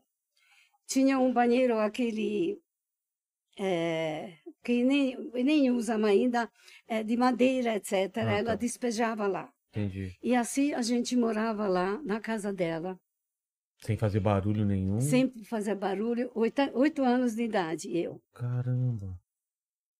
E Morrendo de medo qualquer, a qualquer momento poderia Imagina. aparecer alguém lá. imagina, Deus me livre. e não podíamos sair, ninguém podia saber que estamos lá. Quando tinha bombardeio, aí sempre vinha aviso, sabe, pelo rádio. Então tinha um homem responsável pelas casas da rua e ele tinha que ir casa por casa para ver se as janelas estão abertas, para a bomba não quebrar, as portas, tudo aberto. A gente tinha que se enfiar baixo da cama, Então tinha bombardeio, vocês já sabiam que podia entrar um cara a É. qualquer momento para É. E ele não ficou sabendo e a gente não podia descer no bunker. Por quê? Ah, porque você não ia para não saber que estamos lá. Sei. Então, se, se tivesse bombardeio e atingisse a casa, vocês morriam. Sim. Caramba. Basicamente isso. E assim que vivemos meses e meses. Mas que sorte que vocês tiveram dessa pessoa que salvou vocês, que levou É. até essa casa. E uma amiga, um colega antiga da minha mãe, trazia comida para nós de Budapeste. Porque esse é o lado de Buda, mas é longe, sabe? Entendi. Um lugar de veraneio. E aquele, aquela, a- aquele tipo de monumento, né? Que eu até comentei é, antes Os de começar o sapatos. programa. É dos sapatos que tem Isso na é beira do rio. recente, isso é mais É. recente. Por que, que aquele lugar é, é- foi feito esse monumento? O que, que aconteceu lá? Porque lá que como estava atrasado muito a a matança dos judeus, porque em outro lugar começou 39, 40, em Budapeste, Hungria começou 44. Então estava muito atrasado os números. Entendi. Do interior, que todo mundo conhecia todo mundo, era mais fácil deportar as pessoas. Entendi. Mas então, Budapeste era mais difícil. então, lá onde tem esses sapatos, eles, o, o, Eles levavam as pessoas fazendo fila, como os sapatos estão lá, Sei. e atiravam Pra cair no rio? para cair no rio. E os copos serem levados? Sim, Caramba. porque o rio lá em Budapeste é muito forte. Ah, é? A correnteza? Sim, porque lá tinha sempre inundação, Entendi. então fizeram uma, aquele Barragem. é, é um cimento bem alto. Sei. É, verdade. Você podia vi, eu vi, reparar. é. E minha cunhada estava lá na fila. E esse homem que mencionei antes, o sueco, foi lá e levou todos embora, Wallenberg. o Wallenberg. Caramba. E uma vez eh, salvou a minha cunhada lá e outra vez ela estava na rua uma hora que não devia andar. Era eh, colocado qual horário que nós podemos sair na rua como estrela. Mas vocês estavam escondidos na casa, vocês não podiam sim, sair né, sim, mas antes de esconder, Ah, a tá, gente tá. já usa- andava. Entendi. E ela estava na rua, foi presa e, e o Wallenberg tirou ela e outras pessoas. Tinha uma senhora de idade, Qual foi o nome da pessoa que salvou vocês? Wallenberg. Wallenberg. Suécio. Mas- Diplomata suíço. Mas esse sobrenome não é judeu também? Não, Wallenberg? não. ele era um, como se fosse um príncipe. Tinha Ah, tá. fá- os- o pai tinha fábricas na Suíça, Suécia. Homem bem sucedido, diplomata. O pai era muito rico, que estudou diplomacia na E ele se dedicou à vida, esse homem jovem, era jovem, para salvar. Porque tinha, graças a Deus, muitas pessoas boas que Graças salvaram as vidas. Porque tinha em Budapeste casa de que pertencia à Espanha, outro Suécia, Suíça, sabe, vários países compraram prédios e colocaram lá judeus. Esconderam, entendeu? Chama justo entre as nações. Justo. Justos das nações. Lá no Vad Ah, Hashem. justos da nação. É isso? Justo? Vad Yad Hashem. Não, Isso, tem isso. um museu muito grande Onde? sobre o Holocausto em Jerusalém Ah, tá. que você tem que visitar. Eu sou louco para ir para Jerusalém, já pedi aqui, quero ir logo. É maravilhoso essa essa. Já me prometeram aqui, né? O Rodrigo Silva, o, o, o Rabino, eu quero ir numa, em alguma excursão com Olha, eles. não, eu não falo hebraico, mas te acompanho, tá? Poxa, eu quero ir. Mas vocês já foram? Leva ela. Eu já fui várias É, vezes. eu quero ir. Minha mãe já foi também. Tem é- parentes lá. E lá esse museu é o Museu do Holocausto. O Holocausto. Eu vi um museu desse na, na Polônia também. Muitos, mundo inteiro. Tem, né? Aqui Na em São Paulo, no Bom Retiro, tem na, Tem? Tem, Museu na da, Rua, pra, Rua de, da Graça. Rua Graça, Da em Graça, na esquina, esquina com Rua, Ah, é? Rua É. do E, Santos. e deixa eu perguntar, vocês chegaram aí em algum, algum. Por exemplo, em Auschwitz eu fui na Polônia. Vocês foram? Eu não fui. Deve ser Todos pesado, meus né? filhos e netos foram lá. Mas pra vocês deve ser uma coisa que eu acho que vocês não Meu conseguem, neto né? também foi com a escola. Sabe uma coisa que eu percebi lá? É, Vocês não foram, mas não sei se Não. comentaram contigo. Na entrada tem a foto de todos os, os judeus quando eles chegavam e tiravam uma foto. E eles estão alegres nas fotos. No- Você não vê ninguém tenso. Eu acho que eles não sabiam. não sabia. Eles não tinham ideia do que ia acontecer lá, né? Porque eu imaginava que ia ter todo mundo Está assim. escrito que o trabalho é, Liberta. Liberta. Arbeit mas frei. Em letras garrafais de ferro, trabalho liberta. Até aí- farsa ainda está lá. De farsa ferro. grotesca. A quem? Ainda está lá. Ainda tá lá, né? Existe. E, e você vê eles novinhos, assim, com aquelas caras boas, ainda que não, não, tá, não sabia o que vinha pela frente, Imagina né? que a primeira coisa era cortar cabelo das pessoas. Higiene também, né? Sim, sim, sim. Agora, para uma mulher fazer careca, É. Já é uma. perde a, A- a, a- feminidade, A identidade, é. não é? É. Agora, minha tia tinha aqui aquele número que carimbava, eh, Carim- queimavam, sabe? Um ca- Queimavam. É, Como gado. isso. Cara. A sangue frio. E, e eu vi lá, pelo menos explicavam os guias lá, que começavam com camas, depois era tanta gente que não tinha mais cama, era no chão, era, era feno, sei lá. Aí depois já não tinha mais. É, cada vez iam apertando mais, ia chegando mais gente, né? Sim. E aquele frio, né? Um frio absurdo. é, deixavam as pessoas é, do lado de fora para morrerem, né? Quando alguém fazia alguma coisa errada, enquanto alguém não, não dedurasse, eles matavam todo mundo. Falou que era um clima. Eu não sei como ele chamou, eh, saiu da, da Romênia. Eu saí fugindo da Hungria, porque não tinha passaporte, só para quem estava no Partido Comunista. Entendi. Eu tinha 20 anos. Imagina a força da minha mãe, que me criou sozinha, filha única, Nossa. me pagou, pagou um homem para me levar junto com um grupo pela Coiote. Co- é, um tipo um coiote, coiote. é, pela fronteira, Para ir para Áustria. para fugir. E ela não foi com você? Não, Por quê? porque tinha o pai muito idoso. Ah, tá. Depois ela veio, ela veio atrás com toda a minha família, porque me perderam. Co- como assim O perderam? meu grupo, a gente tinha que andar horas até chegar à fronteira. Sei. Tinha um bebê no grupo que começou a chorar. E esse onde não tem planta, não tem árvore, não tem casa, É, o som vai muito longe. claro. De repente, a gente reparou que da nossa frente, caminhões estão vindo dos dois lados, fechando Caramba. o, a passagem. a passagem. Aí o coiote me pegou na mão, você está sozinha, jovem, vamos correr. E deixou o grupo para trás.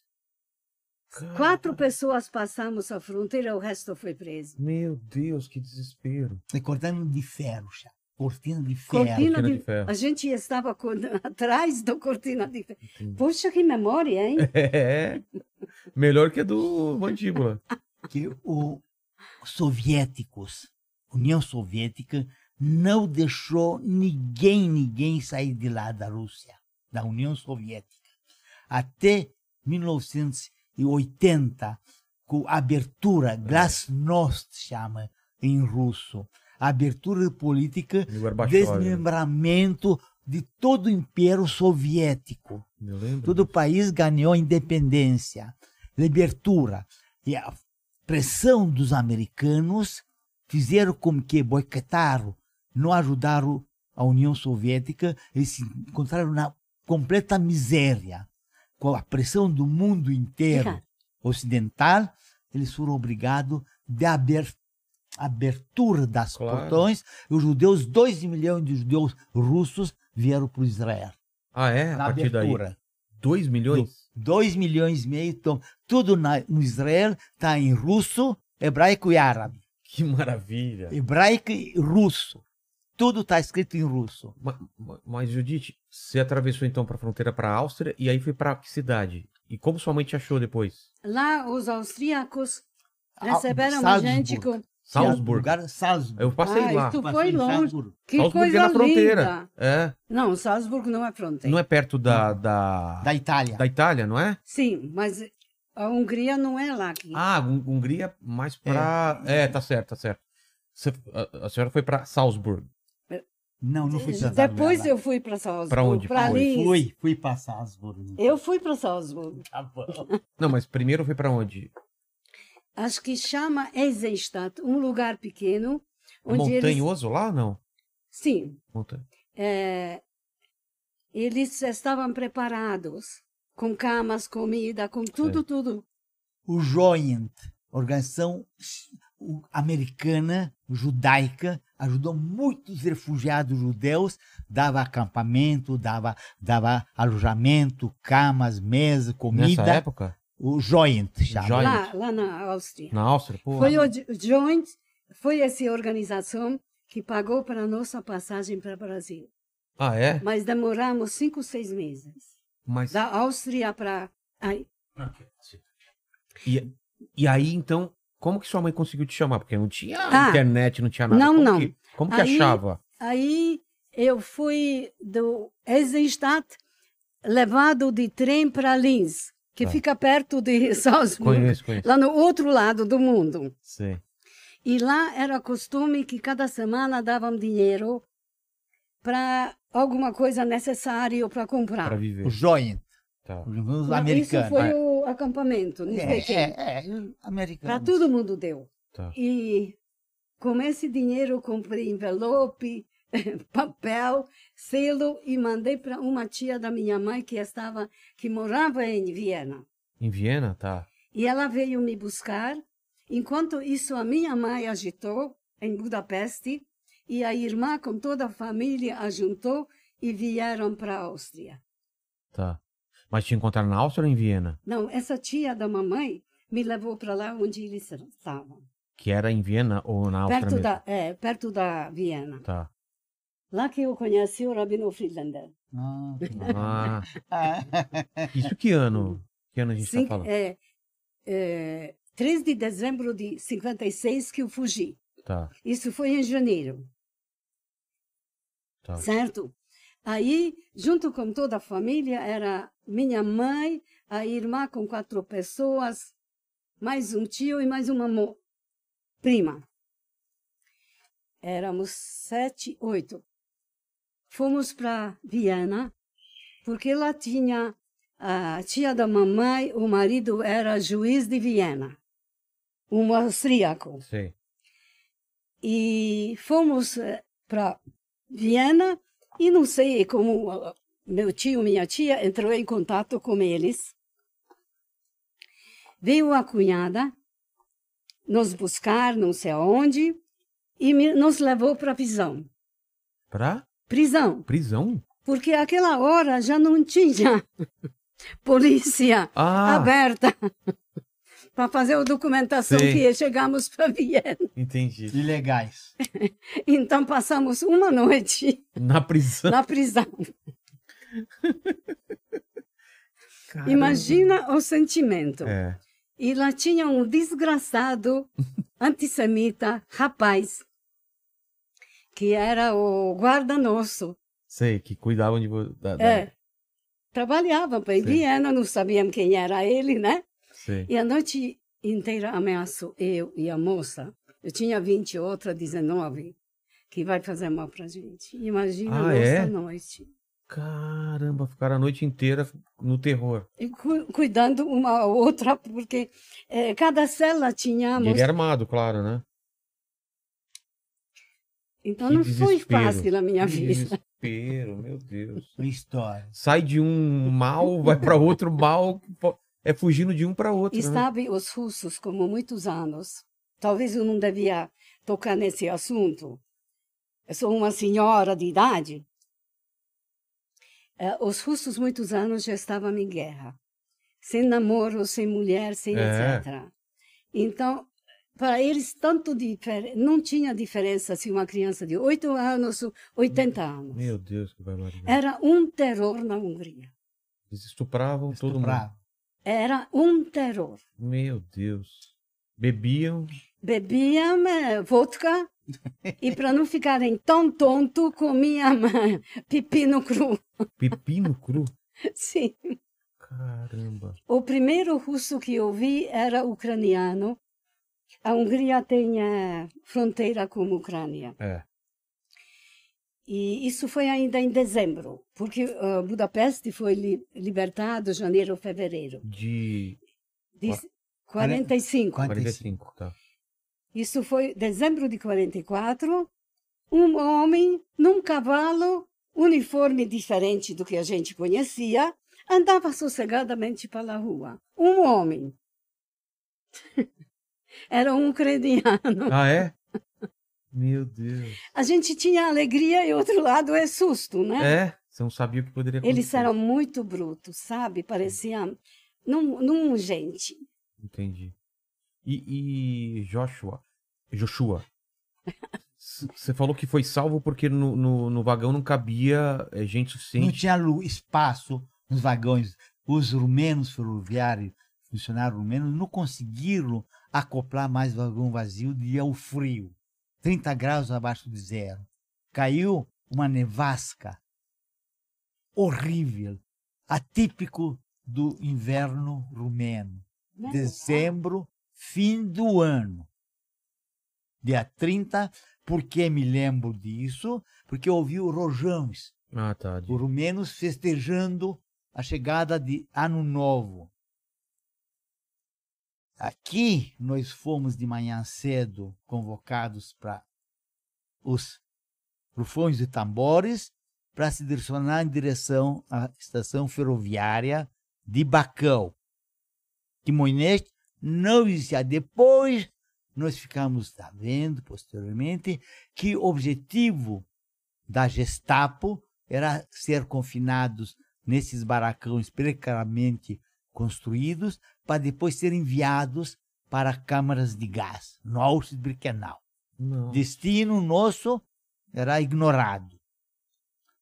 Como caiu aquela tempestade e funcionários rumenos não conseguiram mais acoplar vagões vazios por causa de mal planejamento ou algum motivo técnico, mas a maior parte providência divina que deu aquele vento forte ne- com neve que os próprios soldados alemães de Gestapo, munidos de carabinas, aqueles fuzis típicos da Alemanha Sei. e dos rumenos, ficaram muito cansados, era uma e meia, duas horas da tarde, o sol quase, quase estava tava depondo, que no inverno rumeno, cedo o sol cai fora. E recebemos ordens para nós esperar lá dentro, não fugir dentro da floresta por pena, castigo sumário de ser fuzilados.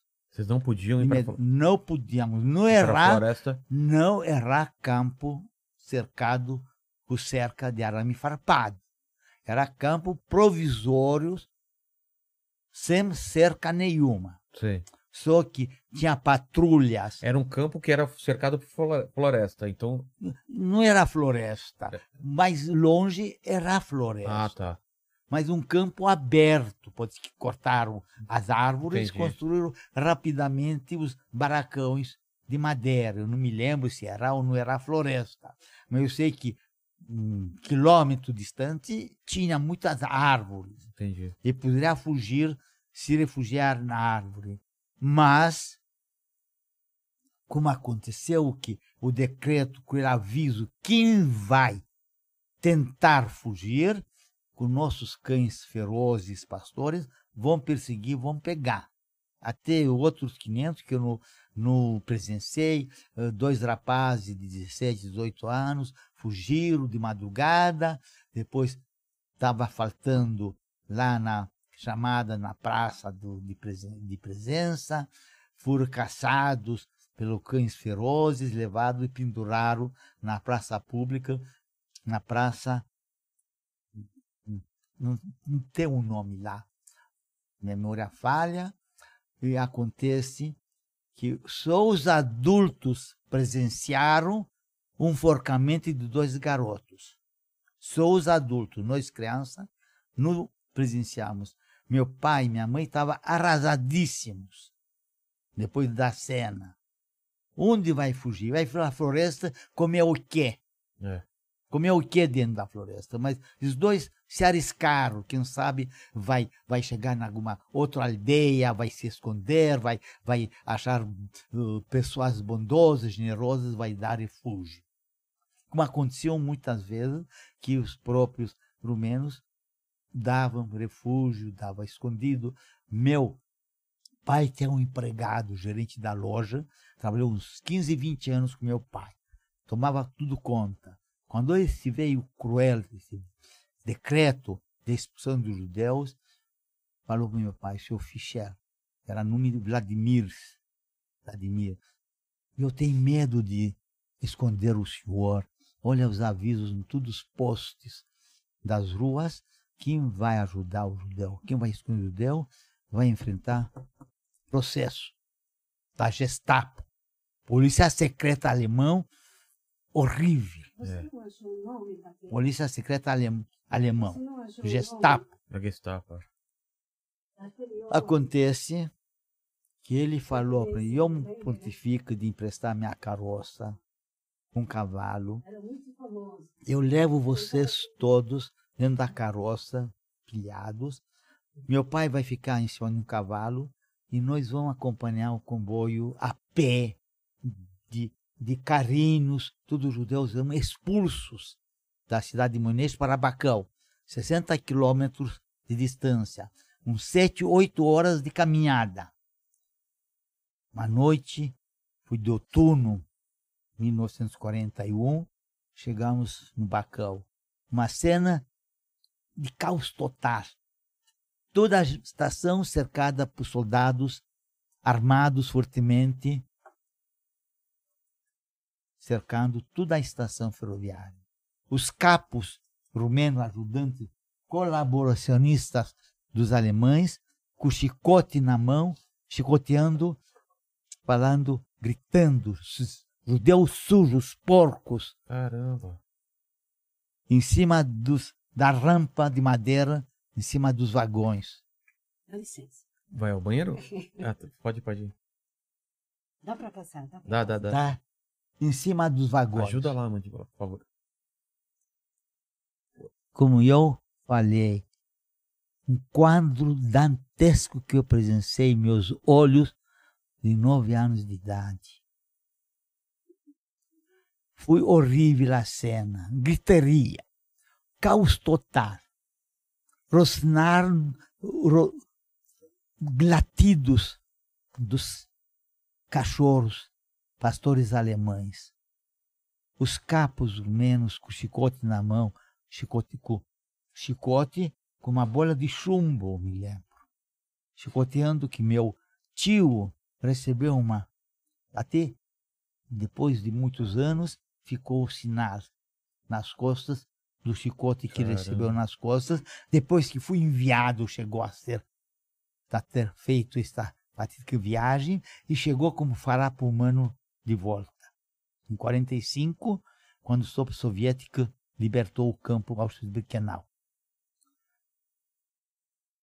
eu não pensei em nada disso, graças a Deus. Voltei para o campo, esperei. Até hoje estou esperando que não chegou ainda. Apanharam muito em Stalingrado, infelizmente. Todo esforço de guerra alemão era para mandar tropas alemães para a frente russa. Nesta conferência do Asney, foi designado o todo-poderoso Adolf Eichmann, que se refugiou no Buenos Aires Sei. a minha amiga Judite estava fazendo confusão com o Yossi Mengele. Não foi o Yossi Mengele Ele não foi designava a, a morte e a vida. Foi Adolf Eichmann. Ah, tá. Esse que era todo poderoso da solução final da questão judaica Entendi. nessa conferência. Ele foi designado. Ele foi sequestrado em Buenos Aires em 1961, levado secretamente para Israel, julgado. O único ser humano que foi morto pelo Estado de Israel foi ele. Cremado e as cinzas dele foi espalhado no mar Mediterrâneo. Entendi. Não foi Yosef Mengele que indicava a direita e a esquerda. Foi Adolf Eichmann e via o sobrenome do Clement. O nome falso era grande executivo de uma fábrica de Volkswagen, de carros. Descobriram o aniversário da mulher dele, e um comando da Mossad, serviço secreto de Israel, chegou no Brasil, sequestrou ele, levou para Jerusalém e fui julgado. Entendi. E fui julgado numa câmara blindada de vidro para alguém fanático não se vingar sozinho fazendo justiça com as próprias Porque ia- mãos. Porque ia acontecer isso se não tivesse essa proteção. né? Isso é o porém que eu estou explicando, corrigindo da, Também. da senhora tá de volta. que, que era, Não sei- Dá, dá como, que tem como era passar mesmo uh, Joseph Mengele. Enquanto isso, aqui também o Mandíbula vai ver se tem alguma pergunta aí no chat. Tem alguma coisa pra acrescentar aqui? Ó, perguntaram como, como- a partir da chegada no Brasil, como foi é, a língua, o trabalho, É, esse como tipo foi essa coisa. adaptação, né?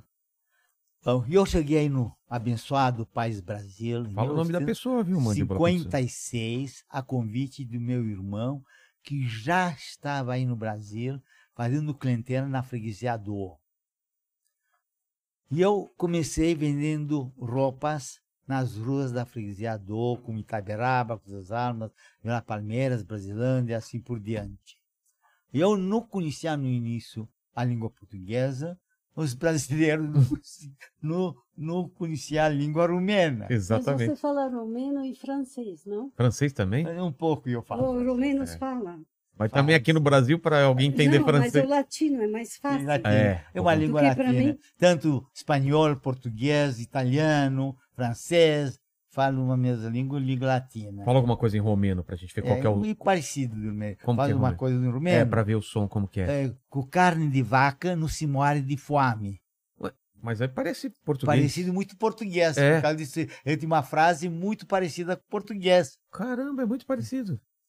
Que zete de cidadão, zete, dezenas, de- zete de cidadão ah, canadense vão morrer por causa da polu- poluir. Dezenas, dezenas de cidadãos canadenses vão morrer por causa da poluição. Entendi. Mas isso é romeno? Rumeno, zete de cidad, cita, cita, cetățeni, zece de cetățeni canadense vor morrer por causa de fome, Entendi. de causa de poluição, poluir, poluir e poluição. Muito parecido. Tá. Cheguei no Brasil em 56, com uma mão para frente, outra para trás, de navio, terceira categoria, porque a quarta não existia. Eu cheguei com conta grande. É? Italiano, chique. Olha que chique. A quarta não existia. A convite de meu irmão velho, que fazia freguesia como ambulante nas ruas da freguesia do. Como eu, como que chama? Ah, o Klein, o grande, a Casas Bahia. Também começou. Samuel Klein, também começou muito assim. bem É, lembrado. muito bem lembrado. Judite, muito bem lembrado. E eu me identifico muito com ele. Com ele conseguiu fazer um império, fazendo, mascateando nas ruas de charetes. E eu também fiz a mesma coisa com Samuel Klein, dono, é falecido, de absoluta memória. É muito, muito filantropo, ajudou muitos judeus, tem muita, muitas organizações sionistas ele é grande, grande benfeitor da comunidade judaica, Samuel Klein. Me identifico muito com ele, igual como ele, não sabia a língua, não sabia nada, com uma mão para frente e outra para trás, construiu um império, Casa Bahia, vendendo nas ruas igual, e eu imitei ele, que ele fez e eu fiz também. Não sabia português e os brasileiros não sabiam rumeno. Ou E eu, seja, com mímica, dos sinais. com mímica, É. conseguiu conseguir de fazer freguesia e progredir. Com- a benção do Brasil e acontece que quando eu comprava mercadoria no Zé Paulino, cortes de vestidos, comprava um rolo inteiro, cortava em cortes de dois metros, sabia que vai dar para um vestido.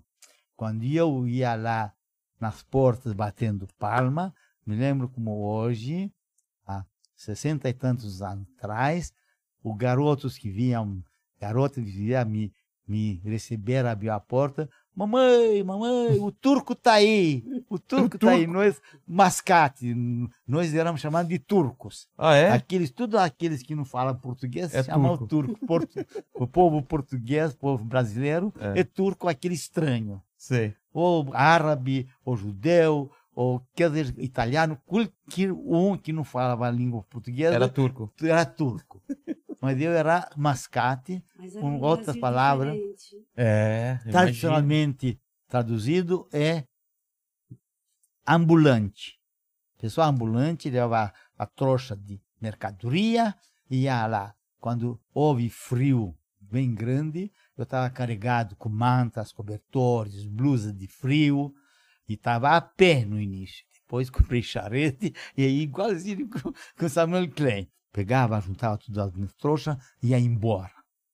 Embora de medo para ela não picar com alguma roupa que ela não ia apagar. Muito que quer, tem que tomar muito cuidado. Entendi. Aquela freguesa que não queria comprar nada, eu fazia. Deixava o cobertor, uma manta em cima. Olha, está muito pesado para carregar, tô sem tenho uma meio de condução, eu já estou cansado. Eu deixo aí com a senhora. Se a senhora vai querer daqui 10, 15 dias eu volto, eu calculava mais ou menos dia 10, 12, 15 que o marido recebe. Então eu já me informava onde o marido trabalha, sabia mais Entendi. ou menos. Então, Acho que com mímica eu me entendia. Como eu sabia um pouco francês, um pouco rumeno, italiano, e rumeno também parecido com assim, bom, eu vou ajudar o senhor, tem problema, pode deixar aí. Que eu parecia um garoto, 60 anos atrás, que eu cheguei, né? Parecia um garoto. Agora também eu pareço garoto, não pareço? Parece, parece ter uns 30 e poucos. Mas eu queria perguntar pra vocês aqui, o Rod, Rod, Rod 23 Oliveira, é, se vocês têm, têm se conheceram alguém que tiveram no campo de extermínio, no campo de concentração, Ah, Vocês tiveram meu contato? tio no- eles Sim. em o que, que eles contaram para e você? a esposa também, que depois conheceu. E o relato deles? Eles chegaram, mas chega- chegaram a contar pra vocês? Eles foram, eh, o casal, Sei. separadamente, foi levado para, depois do, do fim da guerra, para a Suécia, para se recompor, para Ah, reforçar. tá. O meu tio tinha normalmente 90 quilos, e depois da guerra tinha 30 quilos. 30 quilos? Meu Ele Deus. nunca mais voltou para a Hungria, porque a minha mãe escrevia para ele não voltar, etc. Eles vieram aqui, casaram na Suécia, vieram para cá e na casa deles que nós viemos. Mas chegou a, a, a- Ele te contou como que era a vida, Não, não. que ele passou? Olha, era tabu. Ah, é? Depois do, da guerra, pelo menos na Hungria, ninguém, Ninguém falava queria falar nada. sobre. Não, eu também não, não fiquei sabendo muito pela minha mãe, porque nunca contava nada. Tamanho trauma, né? É. Então, eu posso falar? Pode, pode. Posso À falar? vontade, fica à vontade. Campo e céu. É, cima do, do, Na- da, Danúbio, Rio Danúbio, Sei. eu não exatamente lembro seis ou sete pontes maravilhosos tem e tinha. Os alemãos, para retardar os russos, explodiram todos os pontes. Caramba. Era inverno. Então, eh, o gelo que forma em cima do rio ficou preso naqueles ferros dos pontes. Tá. Por isso tinha inundação onde a gente estava morando, certo? Sobrevivendo. Certo. Por isso tinha inundação. A minha mãe, depois de um tempo, não sabendo nada da família, etc., voltou para peste através do, do gelo. Várias vezes. E era Imagi- perigoso atravessar por cima do gelo? Podia rachar. É um rio grande, É, congelado. congelado, eh, dependendo do tempo, né? Entendi. Porque a última vez que foi, já começou a derreter. e aí já abriu o gelo. Entendi. Mas imagina a ansiedade para saber se tem alguém da, da família. Caramba. Angústia. Eu queria contar outra coisa. Meu marido eu conheci no Brasil, eh, casei aqui.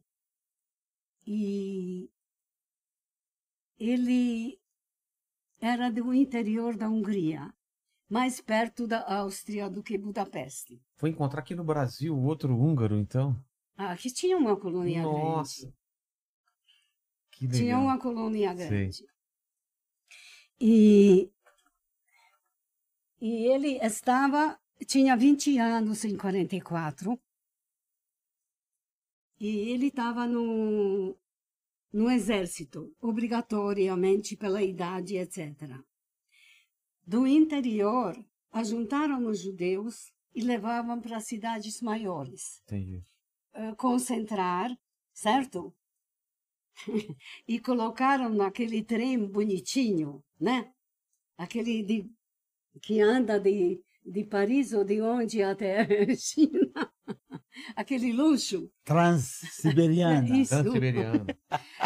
Vlad... E- Eles colocam. Vladivostok. Moscou, Vladivostok. É lindo aquela viagem. É. Eu vi em filme. É, tá- é uma viagem de 30 dias. Ele vai até Pequim. Até China. Até China. a Agora. China. É. E eles colocaram os judeus ajuntados de vários lugares nesse trem. E meu marido, como soldado, tinha que colocar os judeus no trem. Sabiam, eles sabiam onde que vão, vai o trem. Colocou os pais e uma das irmãs. Caramba. Que terror. Tinha 20 anos. Ele ficou no trem e quando o trem começou a andar, o pai empurrou e ele caiu fora Pra salvar ele. para salvar ele. Meu Deus. Que história. É, Bom, ele foi levado como exército para sair da Hungria, para ir para a Alemanha, etc. No caminho ele fugiu. Entrou num mato. Se alguém visse, mataria na mataria, hora. claro. Mas ele se salvou assim. Depois se escondeu e sobreviveu. Qual o nome da pergunta que o Rodrigo, Rodrigo que É. fiz? Qual é a pergunta mesmo? se, tinha, ah, se vocês conhecem alguém que sobreviveu Bom. dentro dos campos da. É. Muitos, aqui tem muitos. da- Como a nossa cidade natal, Moinés, tinha muitos tios, também comerciantes de, de cereais, secos e molhados, tinha alfaiates, tinha relogeiros, tinha donos de moinhos, donos de postos de petróleo, que nossa região Moinés, na região de Bacão, era rica em petróleo. Meus tios também foram convocados e foram, chegaram a ir e fazer essa viagem. Fica sabendo que eles que contaram horrores que aconteceu dentro do vagões até, até chegar na Auschwitz, espremidos, fracos, velhos, sem mínima mínimo mínimos estado de higiene. Eles, quando chegaram a Auschwitz, 20 a 30% dos infelizes viajantes, que, de, de- de infelizes prisioneiros, desfaleciam, davam último suspiro e caíram de pé. Caíram na, dos vagões.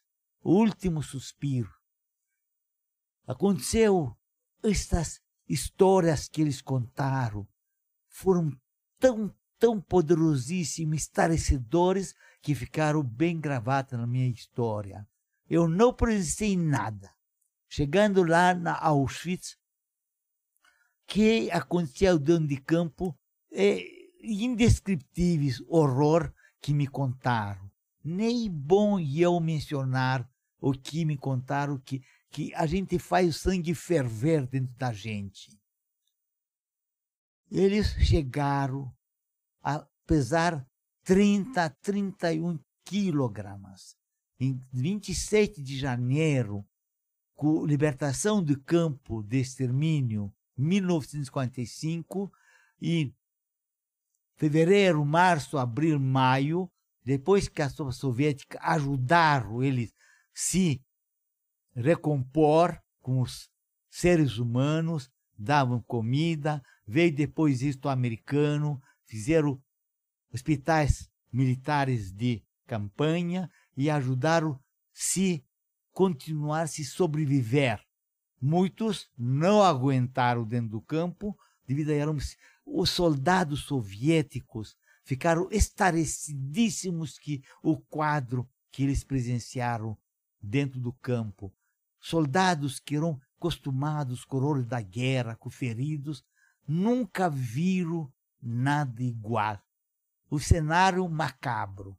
Isso que os próprios prisioneiros que voltaram, parentes, falaram que eles viram soldados soviéticos chorando, se ficando da cabeça que quadro eles presenciaram quando libertaram os prisioneiros. Porém, sim, eu tinha muitos parentes que faleceram, muitos primos sobreviveram milagrosamente e voltaram depois ser libertos pelo exército soviético. Obrigado, Rodrigo. Obrigado pelo papo aí que a gente teve. E eu sempre termino a, a conversa aqui fazendo três perguntas para todos os convidados, com vocês não vai ser diferente. A gente está celebrando aqui a história de vida de vocês. E olhando para trás, eu não sei se vocês já, já responderam isso, mas qual que vocês acham que foi o momento mais difícil para vocês? O dia ou o momento que vocês vão se lembrar para sempre? O momento mais difícil que ficou gravado é fraca memória. Foi um momento. Fraca memória não, memória. 41. 41, meu pai ficou sabendo que as tropas nazistas vai ser aliar com os rumenos para lutar contra a União Soviética. Que meu pai era muito bem informado, sabia o que é o regime nazista, o que Hitler Pretendia. conseguiu fazer na Polônia, que Hitler conseguiu que em 41 voltou, 39 houve a conquista da Polônia, a queda da, do Estado polonês. Eles ouviram boatos, só boatos, que meu pai na época, como era bem bem sucedido comerciante, comprou um rádio, um radinho que ouviu secretamente à noite, ouvia BBC de Londres houve boatos da matança, da matança dos judeus na Polônia, na Áustria. Ele soube do Kristallnacht, mencionado pela amiga Judite, que houve massacre dos judeus, sinagogas invadidas e depredadas barbar, barbaramente.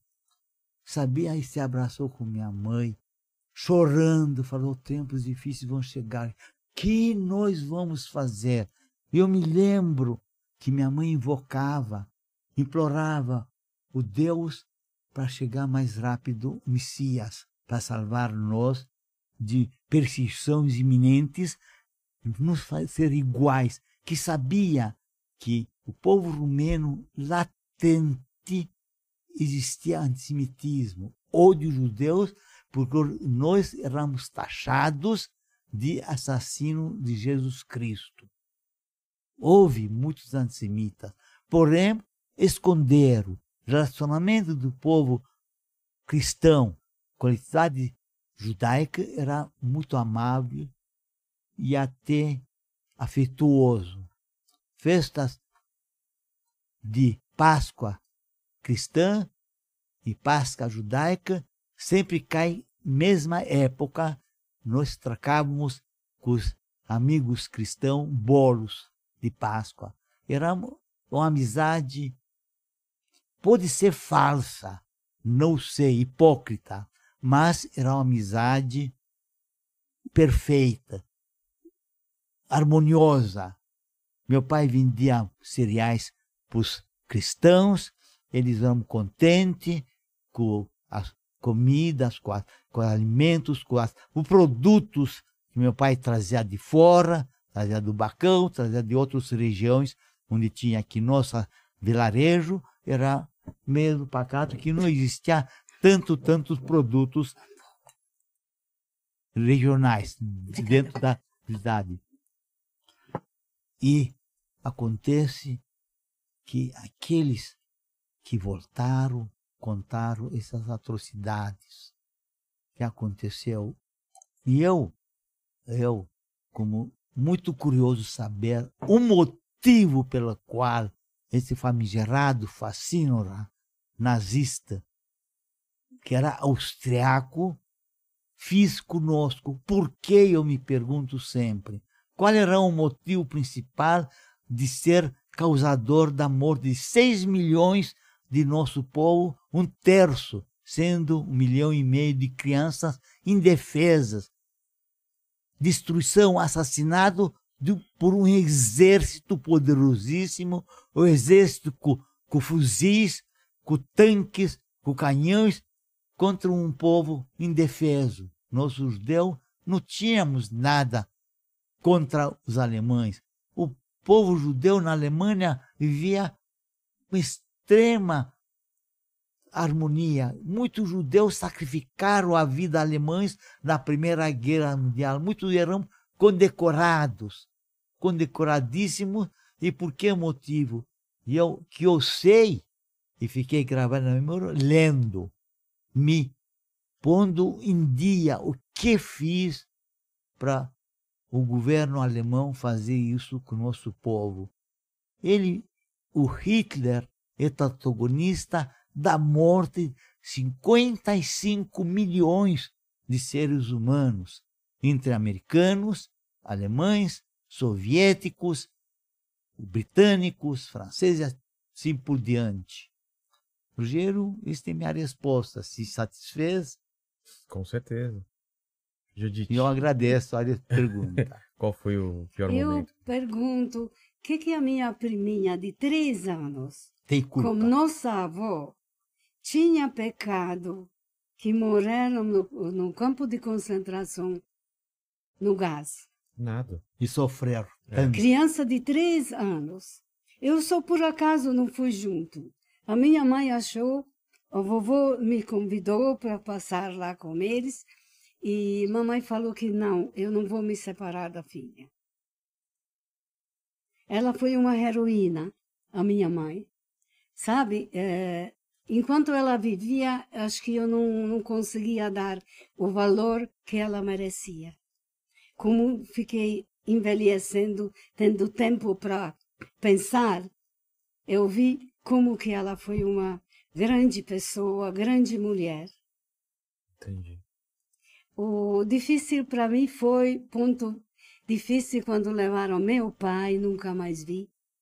Eu falei que eu amava, para mim, mas não precisava. O meu, minha vida era o pai. E de repente fiquei sem.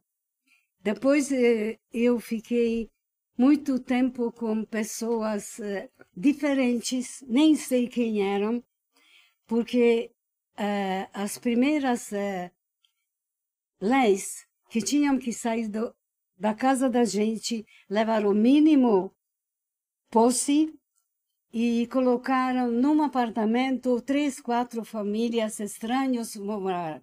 Minha mãe não quis me expor a isso, esse sofrimento. Então eu fiquei de um, uma família para outra no interior. Até hoje não sei quem eram. Mas eu fiquei muito tempo afastada da minha mãe, quando mais precisava que a gente pudesse ficar junto. Como me lembro com muita saudade, minha mãe era uma grande heroína. Ele, escondida, chorava no quarto, derramando lágrimas que não pôde alimentar os filhos pequenos. Ela insuflava tanta coragem em nós, tanta esperança, que amanhã vai chegar dia de melhor. Vamos ver hoje, para ver o que vai acontecer amanhã. Mas vocês têm que saber, incutir para nossos filhos, ter fé. Fé em Deus que Ele vai salvar. A fé remove montanhas. E a esperança também faz que a pessoa ser resiliente. A fé faz a pessoa ser paciente, que dias melhores virão.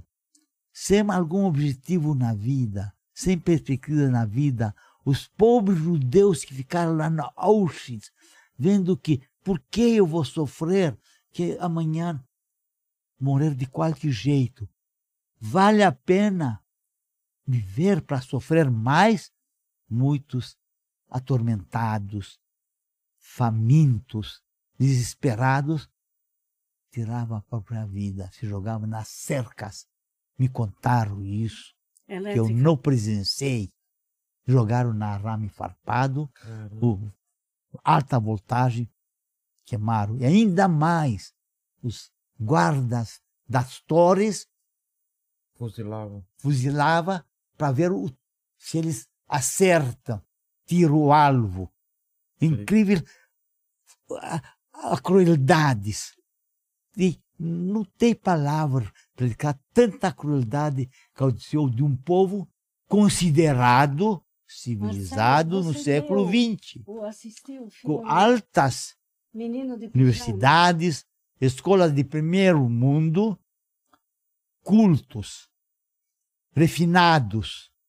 Como conseguiu fazer tal atrocidades É. hediondas? Impossível acreditar. Meu Deus, não consigo nem Não imaginar. dá para dá para arrepiar. Por isso, como a Judite falou, que a mãe dela era uma heroína, minha mãe também. Ela que era aquela que salvou nós, aquela que colhia a grama no campo, aquela que acordava às cinco horas de manhã cedo e ia trabalhar para as casas cristãs. A minha mãe me criou sozinha desde seis anos de idade. Está de parabéns. É, imagina. De santa, santa saudosa memória. É. Não foi fácil. Colher a grama, trabalhava das 5 horas até 8, 7 horas, 8 horas da noite. Trazia batata mais grossa, com cenoura, folha de cenoura, cozinhava de noite, cozinhava até 10 horas da noite, cozinhava para ter uma sopa da manhã. Ela saía, meu pai foi concentrado no campo de Transnistria, cavar trincheiras para o exército rumeno, que começou em 42, 43, que nós voltamos para o campo, fui concentrado, enviado para Transnistria, norte da Romênia, que faz fronteira com a Ucrânia, cavar as trincheiras o governo, o governo romeno, que alian, que se aliaram com os alemães, que começou falta de pessoas para defender o território rumeno para não avançar as tropas soviéticas. Entendi. E ele voltou em 44, foi liberto a Moldova. Com a ajuda dos soldados soviéticos, com, com caminhões de carona, voltou com um esqueleto, farapo humano, de pessoa normal, pesa 60, 60 quilos, voltou com 34 quilos de peso. E eu, quando eu vi ele, um monstro, cor, corri dele para me esconder. Minha mãe eu sou o pai, abraçar ele. Meu pai, de alegria, pulou. Quem? Eu não sei quem ele é. Eu não conheço ele. De tão transformado ele, era um esqueleto humano. Tudo, olha, um, um cenário horrível que, que a gente fica com nervos à flor da pele. Fica o sangue fervendo em mim, lembrando desses, desses quadros. Deus me livre. Sim, Eu quero agradecer a sua gentileza, Eu que agradeço. nos convidar, É. ouvir, dar a oportunidade. Que- Esse é você? É você? Não, e um garoto aí. Ah, um garoto. Ah, os dois irmãos. A gente deu depoimento Sim. no USP. Eles saíram num livro, eu não sei se o meu depoimento saiu ou não. Tá. A segunda pergunta que eu queria fazer para vocês é o seguinte: esse vídeo vai ficar para sempre aí. E queria que vocês deixassem a- um, um- Mensagem. uma mensagem pro pessoal, uma frase, uma mensagem de depois de tudo que vocês viveram. Tem que ser demo, tem, temos que viver com fé, muito fé, com muita amizade um pelo outro, respeito humano. E eu espero que nunca mais aconteça uma barbárie desse. Meu Deus do céu, não pode nem, nem chegar perto disso. né? Eu não desejo para ninguém passar tá manchada por, só uma parte, mas tem infelizmente pessoas que não acreditam em nós. É, E depois que a gente vai, não vai ter quem fala mais. é verdade. Você vê que nós estamos acima dos 80. É, mas isso tem, e que, tem tem outros. que ser passado esse vídeo aqui, Eu não. todas as histórias. Estou 18 anos. Ah, tá bom. 18 anos. Mas que fica essa mensagem mesmo, né? Com 18 anos ainda estava trabalhando, não, estudando em Budapeste. É. Eu me formei na Hungria, técnica de tecelagem. E aqui, quando cheguei em 57, não permitiram uma moça sobressair no emprego. Eram muito machistas ainda. É. Eu fui trabalhar no Bom Retiro, em vários lugares, eh, malharia. Uma das firmas era horrível. De manhã, o patrão abriu a loja, saiu que trabalhava à noite e nós de dia entramos. Exato. Imagina eu, uma moça sozinha, Caramba. não sei quantos caras, sem falar uma palavra. Em, português. Sim, porque lá que eu comecei esses lugares, quem sabia inglês me ajudava a falar o português, o que, que é isso, o que, que é aquilo. E também queria contar que o antissemitismo está enraizado nas pessoas, Enraizado. enraizado. Não sei se eu falei bem a palavra certa. Está Falou, tá falou. como raiz dentro. Sei, sei, enraizado. Tá é. É, quando chegamos, nós ficamos sabendo que na igreja da Rua Maranhão, tem uma igrejinha pequena, perto da Angélica. Sei, sei onde é. Lá tem um húngaro que está dando aula para os recém-chegados. Então, eu fui lá com meus tios, depois de dia inteiro trabalhar, fomos estudar. Ele dava algumas aulas e ficou sabendo que somos judeus. Ele simplesmente falou, era um barão húngaro, que ele não vai dar mais nenhuma aula para judeus. Por quê? Semita. Semita? É? Meu Deus. Começou assim o Brasil para nós. Caramba. Espero que isso acabe, né? Então, eu não estudei, eu tinha que trabalhar, tinha, não tinha pai, certo? É. Viemos uma família grande Tinha que trabalhar, não, não, para poder comer, etc. Cada um foi trabalhar, os dois primos foram estudar, eram menores. Então, eu aprendi lendo, falando, ouvindo. E qual foi, qual é a mensagem, Joshua? Eu gostaria um pouquinho de explicar que o Holocausto não foi o acaso, não foi aleatoriamente. Ele foi premeditado, foi orquestrado e, digo, legitimado, legitimado o governo poderoso com o exército contra um povo inocente e indefeso não foi o acaso, foi premeditado extermínio de toda uma nação, todo um povo. Em nome de quê? De um mito abjeto, absurdo da raça superior ariana, de raça pura, de et- eh, limpeza étnica. Este absurdo mito da raça pura justificou eles com essas palavras. O fins justifica de fato os meios. Quais são os meios? Matar, Extermínio. exterminar todo um povo. E por que Deus permitiu? Por quê? Hum? Por quê? Porque Por que Hashem permitiu? Ninguém não explica? poderia fazer nada nos judeus. o mundo de fora ficou omisso.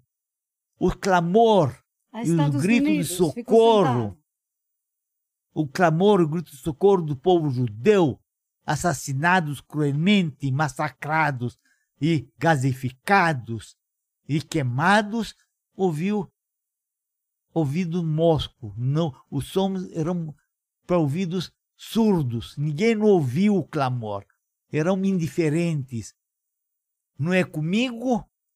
Deixa eles se danar. Deixa eles fizer que fizeram. Ninguém não levantou o dedo protestando contra, contra este fascínora Aquele Hitler. extermínio. Também, outras minhas palavras são de profundo agradecimento, generoso povo brasileiro, por ter me recebido de braços abertos aqui no Brasil abençoado, podendo professar dignamente a minha fé, sentir o sabor da liberdade Getúlio aqui. Vargas não deixava entrar os judeus. Getúlio Vargas não deixava entrar. Ah, é? Tinham que aportar na Argentina. E depois vem pra caramba. Eu cheguei aí em 56 com uma carta de chamada do meu irmão mais velho, que veio a convite de um amigo, colega de escola, Quem que tava no. no- fugido no poder, em essa- 1900. Getúlio Vargas. Era Getúlio? Não, quando nós viemos, era o Juscelino Kubitschek. Ah, tá. Mas ele deixou os judeus entrar. E Você veio E- em 56, eu vim em 57. Tá. Juscelino Kubitschek. Mas deixou entrar. E eu vi em Ademar de 56. Barros. Muitos judeus vieram da Romênia também, com Mas muito não aqui. dinheiro. Não como judeus. Tá Os meus tios vieram aqui, judeus como não judeus. Juscelino não judeu? Kubitschek não era antissemita. Quem era antissemita era Getúlio Vargas. Ele falou que os judeus são um povo indesejável. Ele falou isso? Meu falou Deus. isso. Indesejável. Ele, Ele tinha um braço direito que matava, né? Ah, é? A terceira pergunta que eu ia falar pra vocês, eu acho que vocês já responderam pra mim. Que é se vocês Eu tinham. amo o Brasil. Não, mas a, a terceira. Políticos detestam. Ah, sim. Tamo junto nessa daí. Desculpe. Não, mas aqui quem, quem que gosta de político, né? Só quem é masoquista. Espero que isso mude. Mas a terceira pergunta, acho que os dois já responderam, que eu ia perguntar se vocês têm alguma pergunta que vocês se fazem. E é, constantemente, a senhora falou por que Deus permitiu isso, e o Joshua falou também por, por que, que existia um cara tão mal e por que, que ele fez isso. E eu acho que Nós é- temos, nos judeus, na nossa história, toda época temos um Hitler. Ah, é? É. É, tinha uma- na época de. De Roma foi. Tinha Haman, certo? Amã foi qual época? de três Lá- anos atrás. Lá atrás. Amano. Depois foram os, os egípcios, né? É, ele queria eliminar todos. Amano. É desse- parece Era- que descendente, o Hitler é Ah, que- descendente do, Do, do, de Haman. Ramã. Haman era um rei que Hum? vivia antes da Rei. fronteira de Israel. Um povo assírio. Haman era pagão. Hum. Não deixar o Moisés, meu grande líder judeu que tiraram do Egito para Israel. Ele não deixava o povo judeu passar pelo território dele, de Egito, Monte Sinai, para Israel. Entendi. Era chama Haman. Haman não é Moisés. Moisés é nosso profeta. Sim, mas, mas não eram da mesma época. Tá bom. E eu não tenho, eu não tenho conhecimento Me histórico ajuda. sufici- su- suficiente para isso. Vai, vai no quem era Haman. Deixem nos comentários aí. Hã? É É, o quê? outro, outra história. outra época. Mas não tem problema, deixem nos comentários aqui que época que foi. Eu queria agradecer de novo a presença de vocês e espero que esse relato, essa história aqui não se repita. Por isso que a gente tem que ficar relembrando, contando essas histórias, para que é o que a gente estava falando, que, que esse desastre, que esse holocausto, que muita gente minimiza ou diz que não existiu, não, não se repita. Haman era rei, era da Pérsia. Aham, Ah, mas não era rei. O rei Ahasverosh Aham. tinha chanceler Haman. Ele decretou a morte dos judeus. E aí nós festejamos Purim, uma festa que ele decretou data de onde os judeus vão ser exterminados Caramba! no Império Persa. Entendi. Persa. Persa. Tinha acho que 111. Ahasverosh. Ah, É, é. é 3 mil Foi anos tipo o atrás. Hitler mesmo. É, 3 mil anos por atrás. isso terminar. a gente fala que, Que é uma- sempre temos um Hitler. É, sempre tem um É, Hitler. sonei Israel, inimigo feroz contra Israel. Pois Israel. Eu, para finalizar minhas palavras, agradeço rainha. muito o generoso povo brasileiro A por ter dona Esther recebido. era rainha. Esther Ararainha, claro, casou com o Rasveros, em lugar de Mordecai ser Era pendurado, é o tio do Esther, Sim. em lugar de tio de Esther ser pendurado, foi o próprio Haman com a família dele, foi exterminada. Haman, rei Nós vamos Rasveros, tempo Pérsia, no 3 mil anos atrás. Tá. Essa histó- outra história Chegamos ao do, acordo, então. do Pronto. outro Hitler, Do outro Hitler. outro Hitler, que Hitler dizia é descendente desse, Desse cara. Israel, desse inimigo feroz de Israel. Tá. E por isso, jamais podemos esquecer nem Haman, nem o Hitler, para nunca mais acontecer tais Amém. atrocidades como aconteceu nesta Segunda Guerra Mundial. Quero agradecer muito a você, Rogério, Obrigado por ter oportunidade, oportunidade de divulgar um pouco que seja, relatar um pouco que seja, que é um regime maquiavélico nazista conseguiu fazer com tantos seres humanos inocentes. Portanto, eu disse uma importância nós todos somar forças, unidos sua mesma bandeira, combater todo tipo de discriminação, todo tipo de preconceito, tudo de, de, de coisas ruins que acontecem atualmente também no mundo. Nós temos de promover os valores importantes de respeitar res- valor de respeito ao próximo, de respeitar a diversidade, de diversidade, qualquer tipo de extremismo, tanto da direita como da esquerda, porque meu irmão, 1957, devido veio um cruel do Partido Central Comunista, onde todas as propriedades particulares se tornaram propriedade do governo comunista.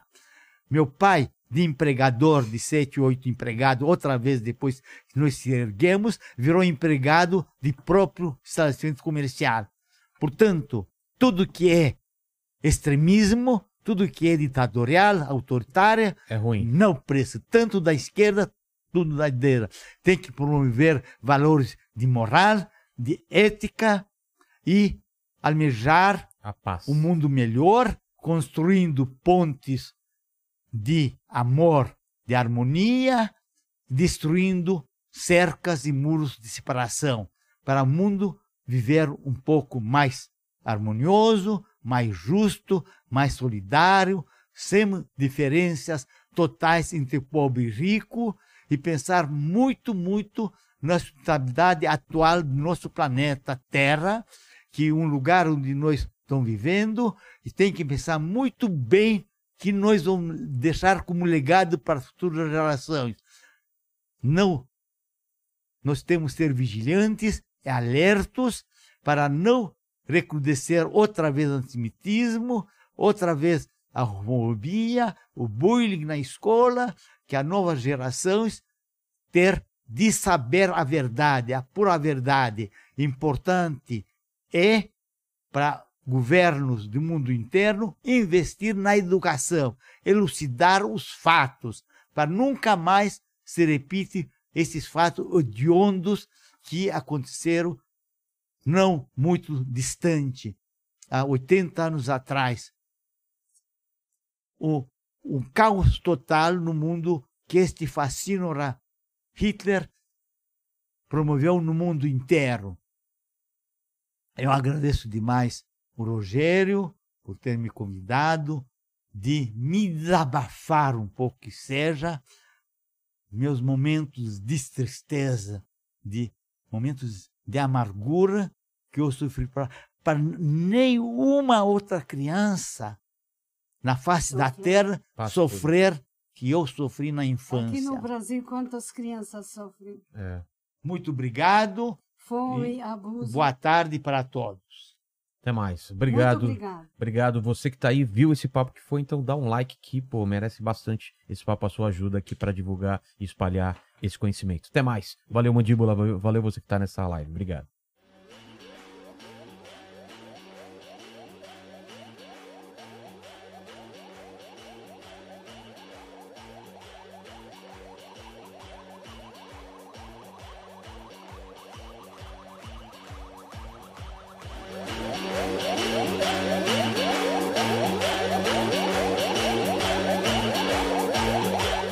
Está ouvindo o podcast Inteligência Limitada, um programa onde o convidado é sempre inteligente, mas o Rogério Vilela é limitado.